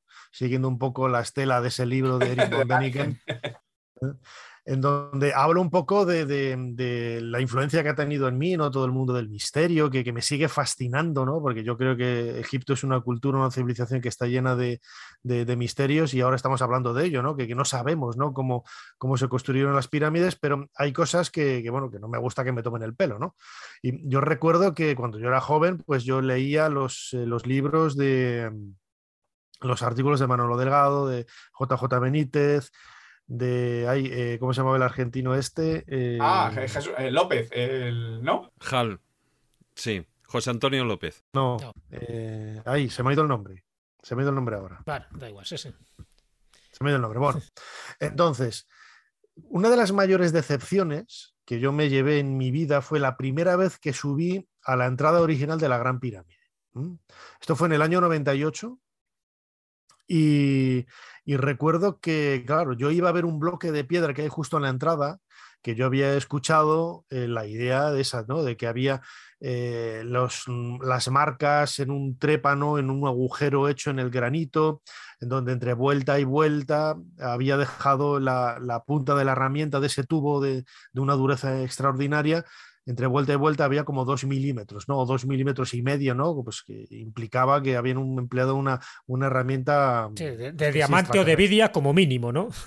Sí, sí, como, sí, algo, algo totalmente eh, inalcanzable para nuestra tecnología de ahora, ¿no? Y la decepción tan enorme que me llevé cuando estoy delante de ese, de ese, bloque de granito, veo efectivamente que entre vuelta y vuelta hay un surco grueso grabado en esa parte interna eh, dejada por el trépano, pero entre cada una de esas marcas había cientos, pero miles de microsurcos que eran en realidad la punta de la herramienta, la marca dejada por la punta de la herramienta. ¿no? Claro, esta gente defendía, no, porque Flinders Petrie ya comentó en el siglo XIX que esto era imposible de hacer, no sé qué, bla, bla. Claro, yo fui a la obra de Petrie y bueno, nada de lo que decían estos señores eh, aparecía ahí. Y el propio Petri te explicaba cuál era el origen de esa marca, de hmm. esa marca, ¿no? Que era lo que comentábamos antes, los, los cristales de cuarzo que quedan eh, clavados entre la pared y, el, la pared externa del, del, tubo de cobre y el, eh, la pared interna de ese bloque de granito y que va perforando y tal. Los que además cuando yo vi los tarugos, es decir, la parte central de ese tubo de cobre que luego se extraía, ¿eh? con ese tarugo de, granito, con esas marcas, claro, yo me puse a verlas y efectivamente, entre vuelta y vuelta había dos milímetros, un milímetro, daba una vuelta, curva, no eran líneas paralelas, no era una espiral. Es decir, eso no era la punta de la herramienta, y mucho menos yendo en diagonal, luego paralela, luego subía, bajaba, o sea, era absurdo, ¿no? Es, es un efecto óptico que da la sensación al verlo a simple vista que parece que está descendiendo, ¿no? Eh, Denison Stokes ¿eh? Eh, reprodujo con, métodos modernos esos, esa misma esas mismas marcas. ¿no? Yo recuerdo una vez en Manchester, cuando yo le conocí, me enseña un tarugo y lo de, anda, mira, lo de, las, lo de los dos milímetros entre vuelta y vuelta. Dice, pues eso lo he conseguido yo haciéndolo así. Claro. Hmm. Te abre los ojos, ¿no? Y te, y te, y te, y te das cuenta de que, que, se pueden hacer muchas cosas sin, sin necesidad de, de una forma pues mucho más realista, vamos. El autor que nos salía era José Álvarez López. Eso José Álvarez López. trépanos, trépanos los puedes ver en el Museo Petri en Londres. No tienes más que acercarte y tienen un par de ellos. Y en todos los, en todos los documentales de la tele que hablan de eso, misteriosamente cuando se van a acercar en primer plano al, trépano para que puedas verlo, de repente es cuando hacen el corte y empiezan hablando de otra cosa. Y dices tú, coño, ya me he quedado sin verlo, se ha quedado sin verlo toda la gente. De modo que Oye, y perdonadme una cosa, ya sé que esto es, es abundar en un terreno muy difícil y tal, pero yo quiero saber vuestra opinión, puesto que algunas pirámides, no solamente en el ámbito egipcio, sino en otros ámbitos, se hicieron de adobe, pudo para ciertas piezas, no evidentemente para todas, sino para ciertas piezas, crearse una especie, yo que sé, de polímero, de aglutinante, que permitiera hacer una pieza con un molde simplemente utilizando la arenisca y un aglutinante por decirlo de alguna manera. Es lo mismo que, Te voy a responder igual que con la, idea de la pirámide en espiral dentro de un túnel. Todas las piedras de las pirámides son diferentes. Ninguna tiene, tiene el mismo tamaño. La utilidad de utilizar hormigón es que puedes hacer encofrados del mismo tamaño porque es mucho más sencillo y rápido. ¿Para qué vas a hacer dos mil millones de piezas diferentes? No, no, me refiero a ciertas piezas nada más. A ciertas piezas. A ciertas piezas nada más, no a todas, sino a ciertas piezas en concreto que tuvieran una forma mm, muy concreta y tal. Dice, bueno, pues esto hacemos un molde, hacemos un encofrado y lo hacemos así para que nos quede de esta manera y tal. No lo sé, porque hay algunas que están hechas de adobe.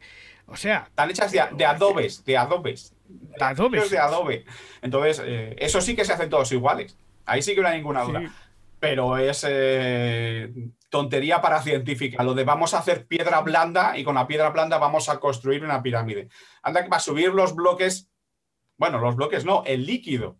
Sigue siendo la misma masa, sigue siendo el mismo peso. Tienes que subirlo hasta arriba igual. A lo mejor en cubos más pequeños, bueno.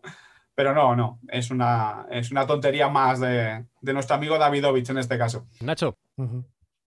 Sí, no, iba a decir lo que ha, lo que ha comentado José Miguel, ¿no? Cualquiera que se acerque de una vuelta a la gran pirámide o cualquier pirámide se va a dar cuenta de que cada bloque es de su padre y de su madre. Tienen medidas distintas, formas distintas, posición distinta, etcétera, ¿no? Y yo no veo a los egipcios tan inteligentes y tan sofisticados en hacer dos millones de, moldes. Por cierto, ¿moldes de qué? Para no dejar huella en ninguno de los bloques de, de qué estaba hecho ese molde. ¿eh? Y, luego, ah, si tienes el, análisis químico de, la piedra que te dice que viene de esa cantera, eh, tienes incluso grafitos ¿no? de, cómo era el transporte con, con, trineos, con tal, que están grabados en las canteras y tal, insisto siempre en lo mismo, ¿por qué, vas a pensar que los egipcios te están mintiendo? La teoría de los geopolímeros es interesante desde el punto de vista técnico y práctico, pero tiene un pequeño inconveniente, es que es fácilmente detectable por geólogos actuales. Claro. Habrían 10 minutos, esto es un geopolímero, esto no. O sea, no se les podría engañar, no, me refería a todas las piedras, me refería a ciertas mm. cosas en concreto que tenían ciertas formas sofisticadas, por ejemplo, eh, por decirlo de alguna manera, en Luxor, eh, los capiteles y tal, que tienen todos cierta forma, ¿eh?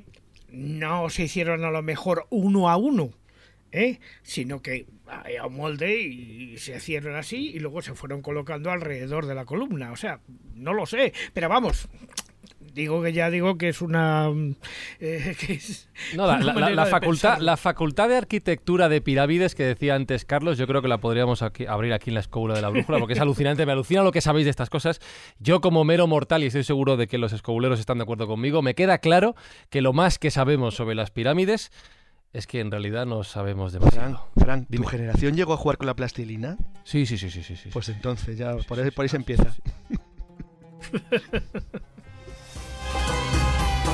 Porque me ha parecido escucharte antes, Nacho, decir, sugerir que las pirámides dejaron de construirse debido a problemas económicos, presupuestarios, algo así como una burbuja inmobiliaria del momento. ¿Me ha parecido entender eso?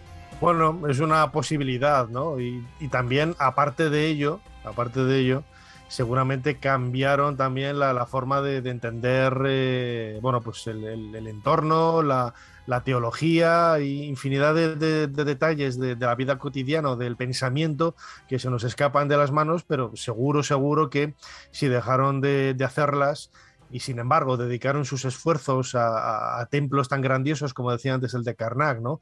que, en conjunto la orientación, el, volumen, todo es, eh, es parecido, ¿no? Eh, majestuosidad al de las pirámides, alguna razón de ese, de ese tipo tuvo que haber, claro. Mm. Y, estaba pensando, Jesús, Carlos, vosotros que sois especialistas en historia y en, todas estas cosas que voy a decir ahora, que claro, tener para los pueblos que fueron ocupando las tierras de Egipto con el paso de los siglos, tener ahí las pirámides sería un caramelito, ¿no? A la hora de... O no, o no llamaban tanto la atención en su momento. Eran muy llamativas, de hecho no se las incorpora entre las maravillas del mundo de la época griega porque sí, eran algo absolutamente descomunal para cualquier civilización del entorno del Mediterráneo y por supuesto que era una de las cosas más apreciadas, conocidas e incluso visitadas en lo que era, no podemos llamar turismo, ¿no? Pero, pero toda, toda persona que viviera en, un entorno cultural elevado de las civilizaciones que rodeaban Egipto sabían que las pirámides era algo, era algo, primero, muy antiguo, porque eso es importante lo que he dicho antes Nacho, era una cosa muy, muy vieja, Y segundo, absolutamente demencial, delirante, brutal, algo descomunal. O sea, estaban todos convencidos de que era algo absolutamente inusual y rompedor en el mundo. No, también. Y en ocasiones almacenes de material también. Sí, bueno, servía para todo. Pero un detalle también muy significativo, que no ha salido un poco a colación en esta tertulia, pero creo que es importante resaltarlo. Cuando se habla de pirámides, parece que siempre hablamos de Egipto. En Sudán, que bueno, que en aquella época, por supuesto, también eso formaba parte de ese gran imperio vasto eh, imperio egipcio, pero en Sudán hay muchísimas más pirámides que, que en Egipto. Antes Nacho comentaba que en Egipto puede ser unas 120 pirámides más o menos censadas y datadas, pero es que en Sudán hay más de 200 y pico. Es verdad que no tienen posiblemente la misma finalidad, no son igual de ostentosas, tienen un ángulo diferente, pero ahí se desarrolló una cultura de la que prácticamente no hablamos. Eh, esas pirámides sudanesas tenían la misma finalidad mortuoria o funeraria que tenían las pirámides de Egipto? Claro, cuando las, cuando las excavas y te encuentras debajo de cada una de ellas una cámara funeraria con un muerto, sabes que eran tumbas. y son tumbas copiadas de los egipcios. La, cultura kerma, la cultura de, de Kush, eh, es una cultura eh, muy influida por, el, por el, la cultura egipcia, hasta el punto que en la 25 dinastía eh, los reyes de, de Kush eh, viendo cómo estaba Egipto de disgregado eh, políticamente, pues decidieron que eso no podía ser, que ellos eran los herederos de verdad, eh, como buenos además adoradores del dios Amón, que tenían que poner orden. Y se subieron a Egipto a poner orden, de modo que no tiene ninguna, ningún, nada extraño. Esas pirámides simplemente fue copiar el, modo de enterrarse de los faraones por parte de la gente de, más categoría de, la cultura, de la cultura nubia volviendo a lo que, a lo que decía antes, ¿cómo ha tratado la historia a las pirámides en sí, a las sucesiones de pueblos que han pasado por la zona? Supongo que habrá habido saqueos, supongo que habrá habido todo tipo de problemas. No sé si el ya no pienso en los, edificios, el contenido de las propias pirámides no se ha mantenido intacto hasta el día de hoy. Nacho, José Miguel, desde luego, Carlos. No, o sea, ya desde la época faraónica están más que saqueadas, ¿no? Y, a pesar de todo, a pesar de todo lo que decía al principio, ¿no? esa leyenda urbana que se sigue repitiendo de que nunca se ha encontrado un enterramiento, una momia dentro de una pirámide, totalmente falso. Tenemos un montón de ellas con, momias y, restos humanos. ¿no? Sí, lo único que están en el British. No, no, están en Egipto, no, tranquilo, La que tiene, la que tiene el British es, es, un enterramiento musulmán en las pirámides de Micerino. Uno... Pero fijaos que, el, que, las pirámides a lo largo del tiempo, a lo largo de, la historia, siempre han fascinado. ¿no? Eh, nosotros quizás empezamos a contar en el mundo, en el mundo clásico con, la figura de, Heródoto en el siglo V antes de nuestra era, ¿no? pero Hecateo de Mileto antes que él, que su libro se ha perdido, y otros griegos que tuvieron la oportunidad seguramente también hablaron de, de, las pirámides, tal y como hizo luego el propio Heródoto, Estrabón, Diodoro, Plinio, y luego ya lógicamente la literatura medieval, que siguen generando eh, pues fascinación, ¿no? Y de ahí esas leyendas, ¿no? De, decir que había autómatas, había materiales extraordinarios, flexibles, como si fueran eh, plástico, ¿no? Este tipo de, cosas que llega hasta nuestros días, pues con toda esa vorágine de, de, pensamientos que, las convierten en algo, pues, mm, iba a decir muy idealizado, pero es que son, tan sobrecogedoras. Yo recuerdo la primera vez que, que, José fue a, Egipto, fue, fue conmigo, estábamos en el Hotel Movenpick, a las afueras de, de, del recinto de las pirámides, y fíjate que le sucedió igual que a mí. Hemos leído montones de veces eh, cosas de, las pirámides, de los templos, pero hasta que no estás ahí delante de ellas, no te das cuenta, no te das cuenta de la majestuosidad que tienen. ¿no? Y recuerdo que le saqué de espaldas, ¿eh? le saqué de espaldas al, al, patio, al parking que hay delante del hotel. Estábamos como a 500 metros de la gran pirámide y le dije, date la vuelta ahora. Y lo primero que dijo, ¡buah!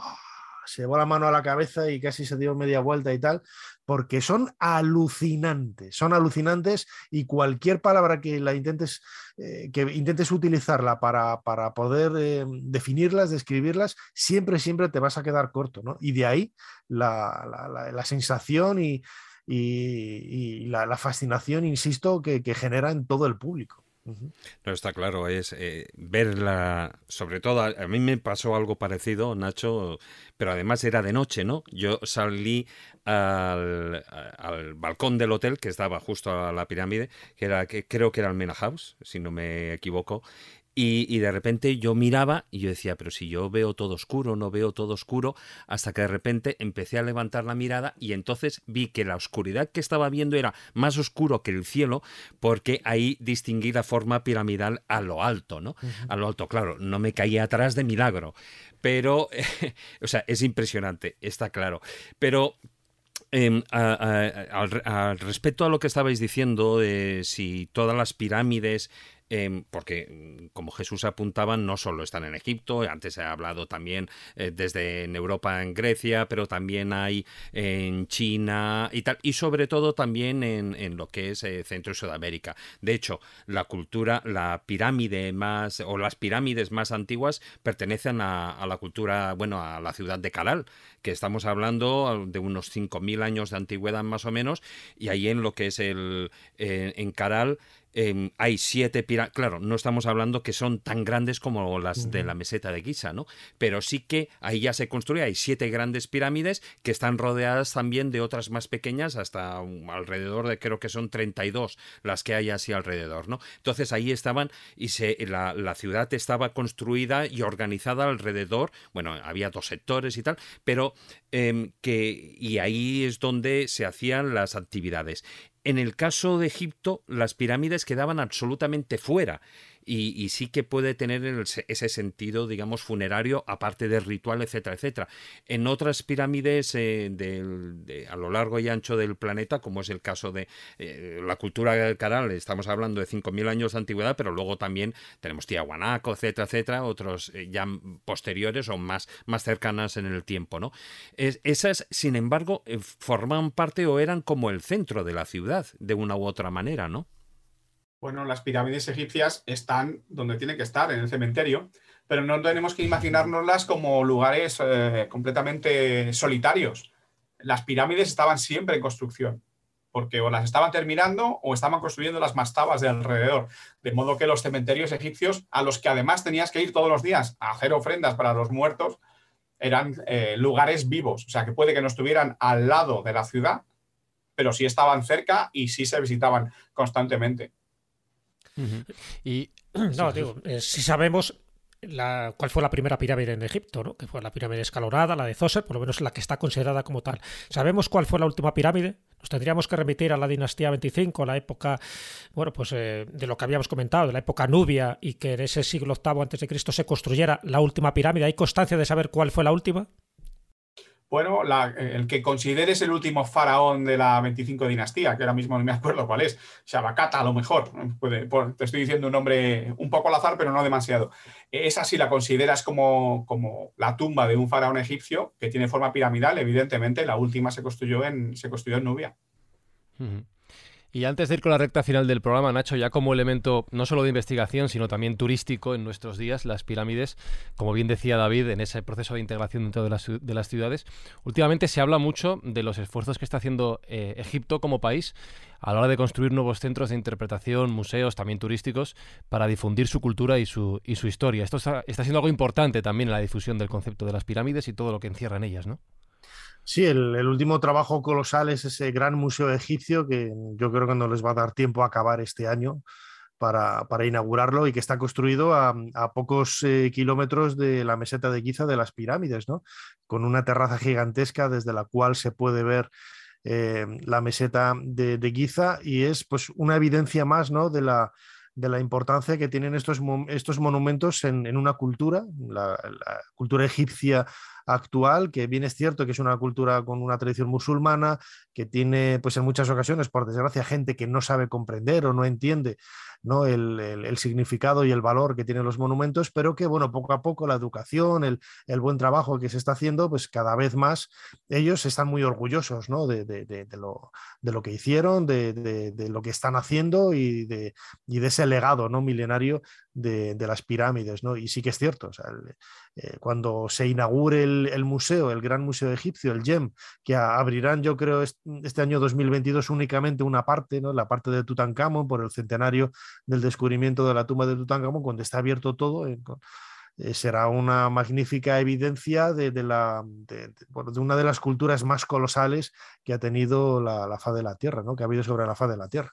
Me habéis dado mucha envidia con esa sensación eh, que habéis descrito. Yo no la he vivido porque no he estado allí, de llegar allí, darte la vuelta, encontrarte, o en la terraza del hotel, como decía David, darte la vuelta a mitad de la noche y encontrarte con la figura de la pirámide, contemplarla, maravillarte, y no se me olvida una cosa, en ese entorno idílico que acabo de describir, que Carlos Canales cuente el chiste que decía al principio del programa. Quiero vivir ese momento. No tengo pirámide delante, pero tengo a Carlos Canales. ¿Cuál es el chiste ese que.? Es un chiste muy famoso. Lo que pasa que es, muy políticamente incorrecto este chiste actualmente. Sí, ¿eh? la verdad que nos vamos a buscar un problema, ¿eh? Yo os lo advierto. Vale, yo saco el No, la censura habría que censurarlo. Vale. A ver, el gran amigo de, Bruno, de Nacho, Zair Zaguas. se encuentra un día que tiene una llamada telefónica, pues, señor ministro, que tenemos una tenemos una tumba, una tumba intacta. Joder, esto ocurre desde. Pero si esto no se ocurre desde Tutankamón, ¿cómo que es posible? ¿Cómo que una tumba intacta? Que sí, que sí. Bueno, habría que hacerlo con acento ahora. Tenemos una tumba intacta, pero eso lo hace mejor Jesús Callejo. Entonces, el caso es que se presenta allí, está ahí el equipo de la Universidad del Cairo currando ahí laboriosamente. Dice, señor ministro, esta es la tumba, fíjese, todas las riquezas, todo intacto, no ha entrado nunca nadie. Perfecto, magnífico. ¿Cuándo se construyó? creemos que entre el 1500 al 2000 antes de Cristo vamos a ver, medio milenio de, error, esto no puede ser. Es decir, hay que ajustar esto mucho mejor. Pues mira, la verdad es que con los datos que tenemos no podemos ir más allá.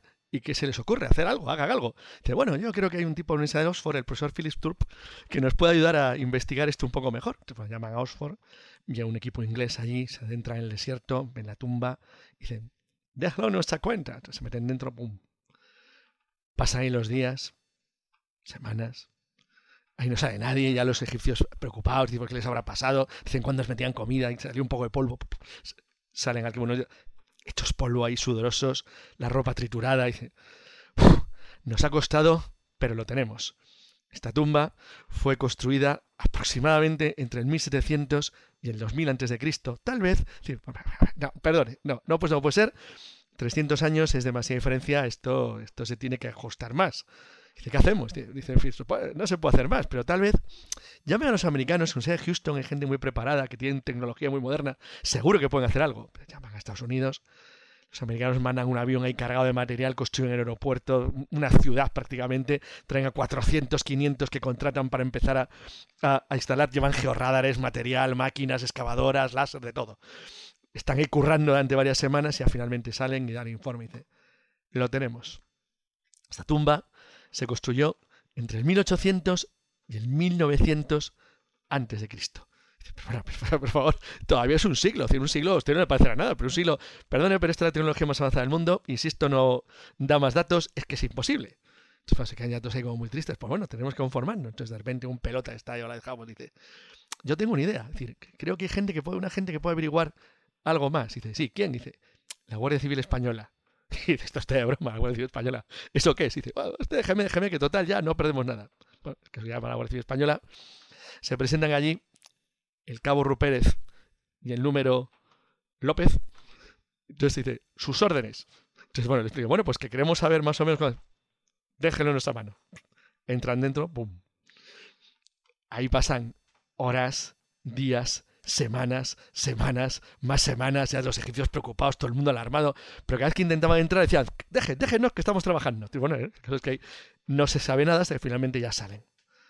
El tricornio doblado, sudorosos, con unos goterones, flacos, con falta de alimento, sedientos. Lo tenemos. Dice, ¿qué es lo que tienen? Dice, todo.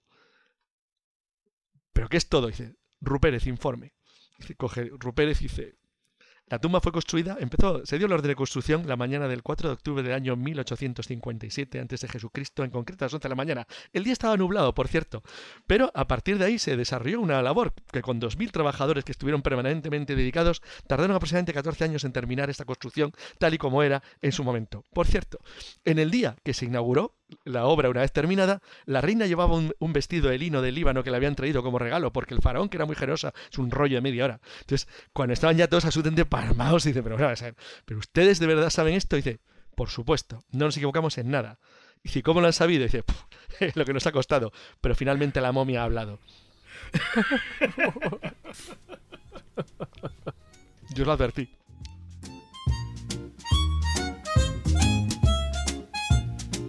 Lo mejor es la, casa, la cara de José Miguel Parra. Es que ya me lo sabía. Hasta el mundo lo conoce, es un chiste, es un chiste muy conocido. hay variantes, sé que no voy a contar hoy. Hay variantes cada día lo cuenta diferente. claro, y además hay variantes que no voy a contar. ¿eh? No, no, no. Pues, no, no, no, Deja ahí, deja ahí, deja ahí.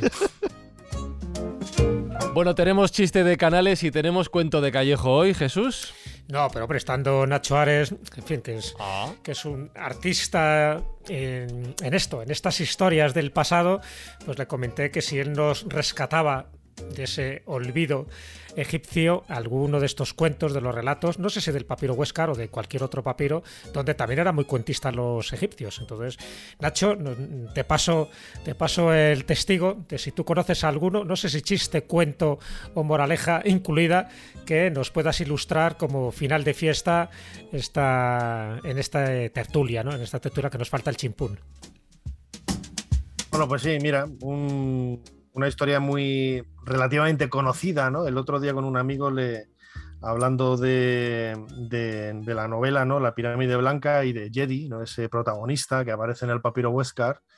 Bueno, pues la historia es eh, el papiro Huescar es un papiro escrito pues hacia eh, un poquito antes de la época de los Ixos, hacia el 1700 antes de nuestra era, aunque sabemos que por el tipo de escritura los filólogos la han datado en el Reino Medio, hacia el 2000 antes de Cristo, y a su vez hace mención a acontecimientos sucedidos en el Reino Antiguo, en la época de la construcción de las pirámides, como este cuarto cuento, ¿no? que en el que aparece el faraón Keops. Bueno, pues eh, el cuento nos relata cómo Keops estaba interesado en conocer, lo que decíamos antes, ese número sagrado de habitaciones del santuario del, dios Zod, ¿no? Y su hijo, Jorjedef, un príncipe que está enterrado también en la necrópolis de Giza, le dijo, bueno, yo sé de una persona que conoce ese dato. Dice, ¿cómo? Nadie me había informado de, este hecho. Digo, pues hay una persona, es un sacerdote que vive en una ciudad que está al sur de, Memphis, es un sacerdote muy, muy anciano, muy mayor, tiene 110 años, pero aún así tiene una vitalidad muy grande. Eh, come eh, no sé cuántos eh, rebanadas de pan al día, bebe no sé cuántas jarras de cerveza, se alimenta con cuántos kilos de, de carne y su nombre es Jedi. Entonces, Keops manda a Jorjedef, a su primo, a su primo, a su príncipe, al príncipe, a su hijo, ir a buscar a Jedi. Y Jedi al poco, a los pocos días se presenta en, el palacio de, Memphis, esa ciudad del, del, muro blanco, ¿no? como llamaban los antiguos egipcios, y antes de hablar en los detalles de, de, este mm, que cuenta este papiro, ¿no? Con el número sagrado de habitaciones, el número secreto de habitaciones que tenía el santuario del dios Tot. Como él era muy conocido por, la magia, por esos juegos de magia y esos actos de jeca, que, decías antes Jesús, le pide que le haga un truco, un truco de magia. ¿Y qué es lo que hace? Bueno, pues dice que él es capaz de cortar la cabeza de un, de un animal y restituirla y le dice, bueno, pues que traigan uno de mis prisioneros que va a ser ajusticiado para que le cortes la cabeza y se la repongas. Y dice Jedi, no, no puede ser. Con el ganado sagrado del dios no se puede hacer esto, tiene que ser con un animal. Y, le traen un ganso, una oca, se la traen y Jedi lo que hace es, le saja el cuello, le separa la cabeza del tronco y lleva cada una de las partes a un extremo del salón en donde estaba el faraón Keops. Canta sus salmodios, sus rituales mágicos, vuelve, toma la cabeza, toma el cuerpo de la oca, los junta y automáticamente la, la, oca empieza a cacarear, le devuelve la vida, ¿no? Es algo sorprendente, el faraón queda completamente obnubilado, alucinado, y esa es la historia que nos cuenta el, papiro Huescar, pero podríamos decir, bueno, es un, truco de magia, un juego. Invito, invito, por ejemplo, a todos los que nos están escuchando ahora que se acerquen a YouTube y busquen en YouTube Ali Cook, que es un mago inglés, Ali Cook Magician o Ali Cook Mago. Y si queréis, luego en, las redes sociales vuestras lo, podéis poner. Bueno, pues Ali Cook en pleno siglo XXI, hace exactamente el mismo juego que el mago Jedi hacía en, la corte del faraón, del faraón Keops. ¿no? Él utiliza una oca y una gallina no es el juego no es nada bruto, no es, eh, no es nada sangriento, es muy cómico y lo que hace es intercambiar las cabezas de ambas aves. A la gallina, eh, que es una gallina negra, le pone la cabeza blanca de, la oca y a la oca blanca le pone la cabeza negra de la gallina. Es un juego extraordinario y nos, da, nos, nos permite ver ¿no? cómo 4.500 años después la magia de los antiguos egipcios sigue aún muy viva.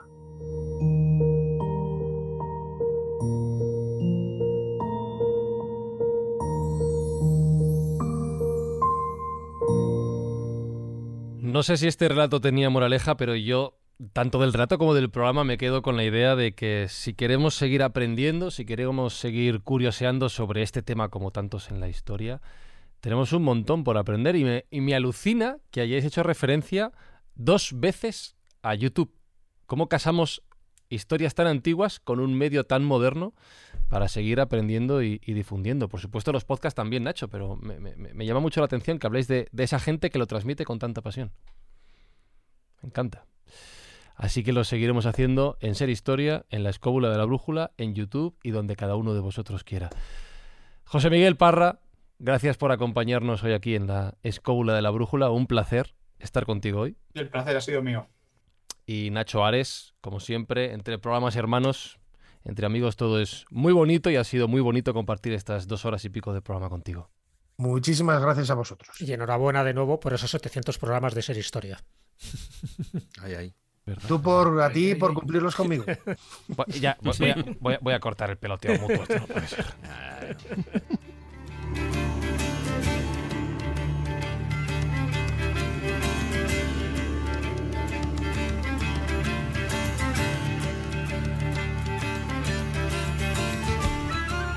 ¿Qué vamos a hacer cuando lleguemos al programa 700, Carlos Canales? ¿Cómo lo vamos a celebrar? Una fiesta, siempre una fiesta. Una fiesta grande, ¿no? Bien, bien, bien. Siempre, siempre, siempre.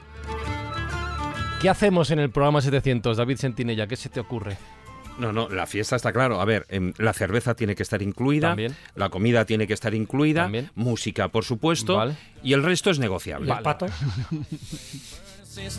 ¿Se te ocurre algo más, Marcos Carrasco? Para ya vamos planificando, porque tendremos que llegar una, fiesta egipcia con bailarinas y con panderetas. con valladeras, valladeras. ¿Alguna sugerencia, Juan Ignacio Cuesta, para esa fiesta? Pues hacer una pirámide con Exim Blocks, por ejemplo, ¿eh? aparte de todo lo demás. Bueno, enhorabuena por los 700 programas, Jesús Callejo, digo con rintintín. Muchas gracias por la parte que me toca. Pero antes de llegar a esos 700, ay, Ojalá lleguemos. Antes hay que celebrar el programa 500, luego el 550, el 600, 650. hay muchos más, muchas más celebraciones antes. A coger a ser historia, yo no me confundo. A ver si le pillamos. Vamos a coger carrerilla.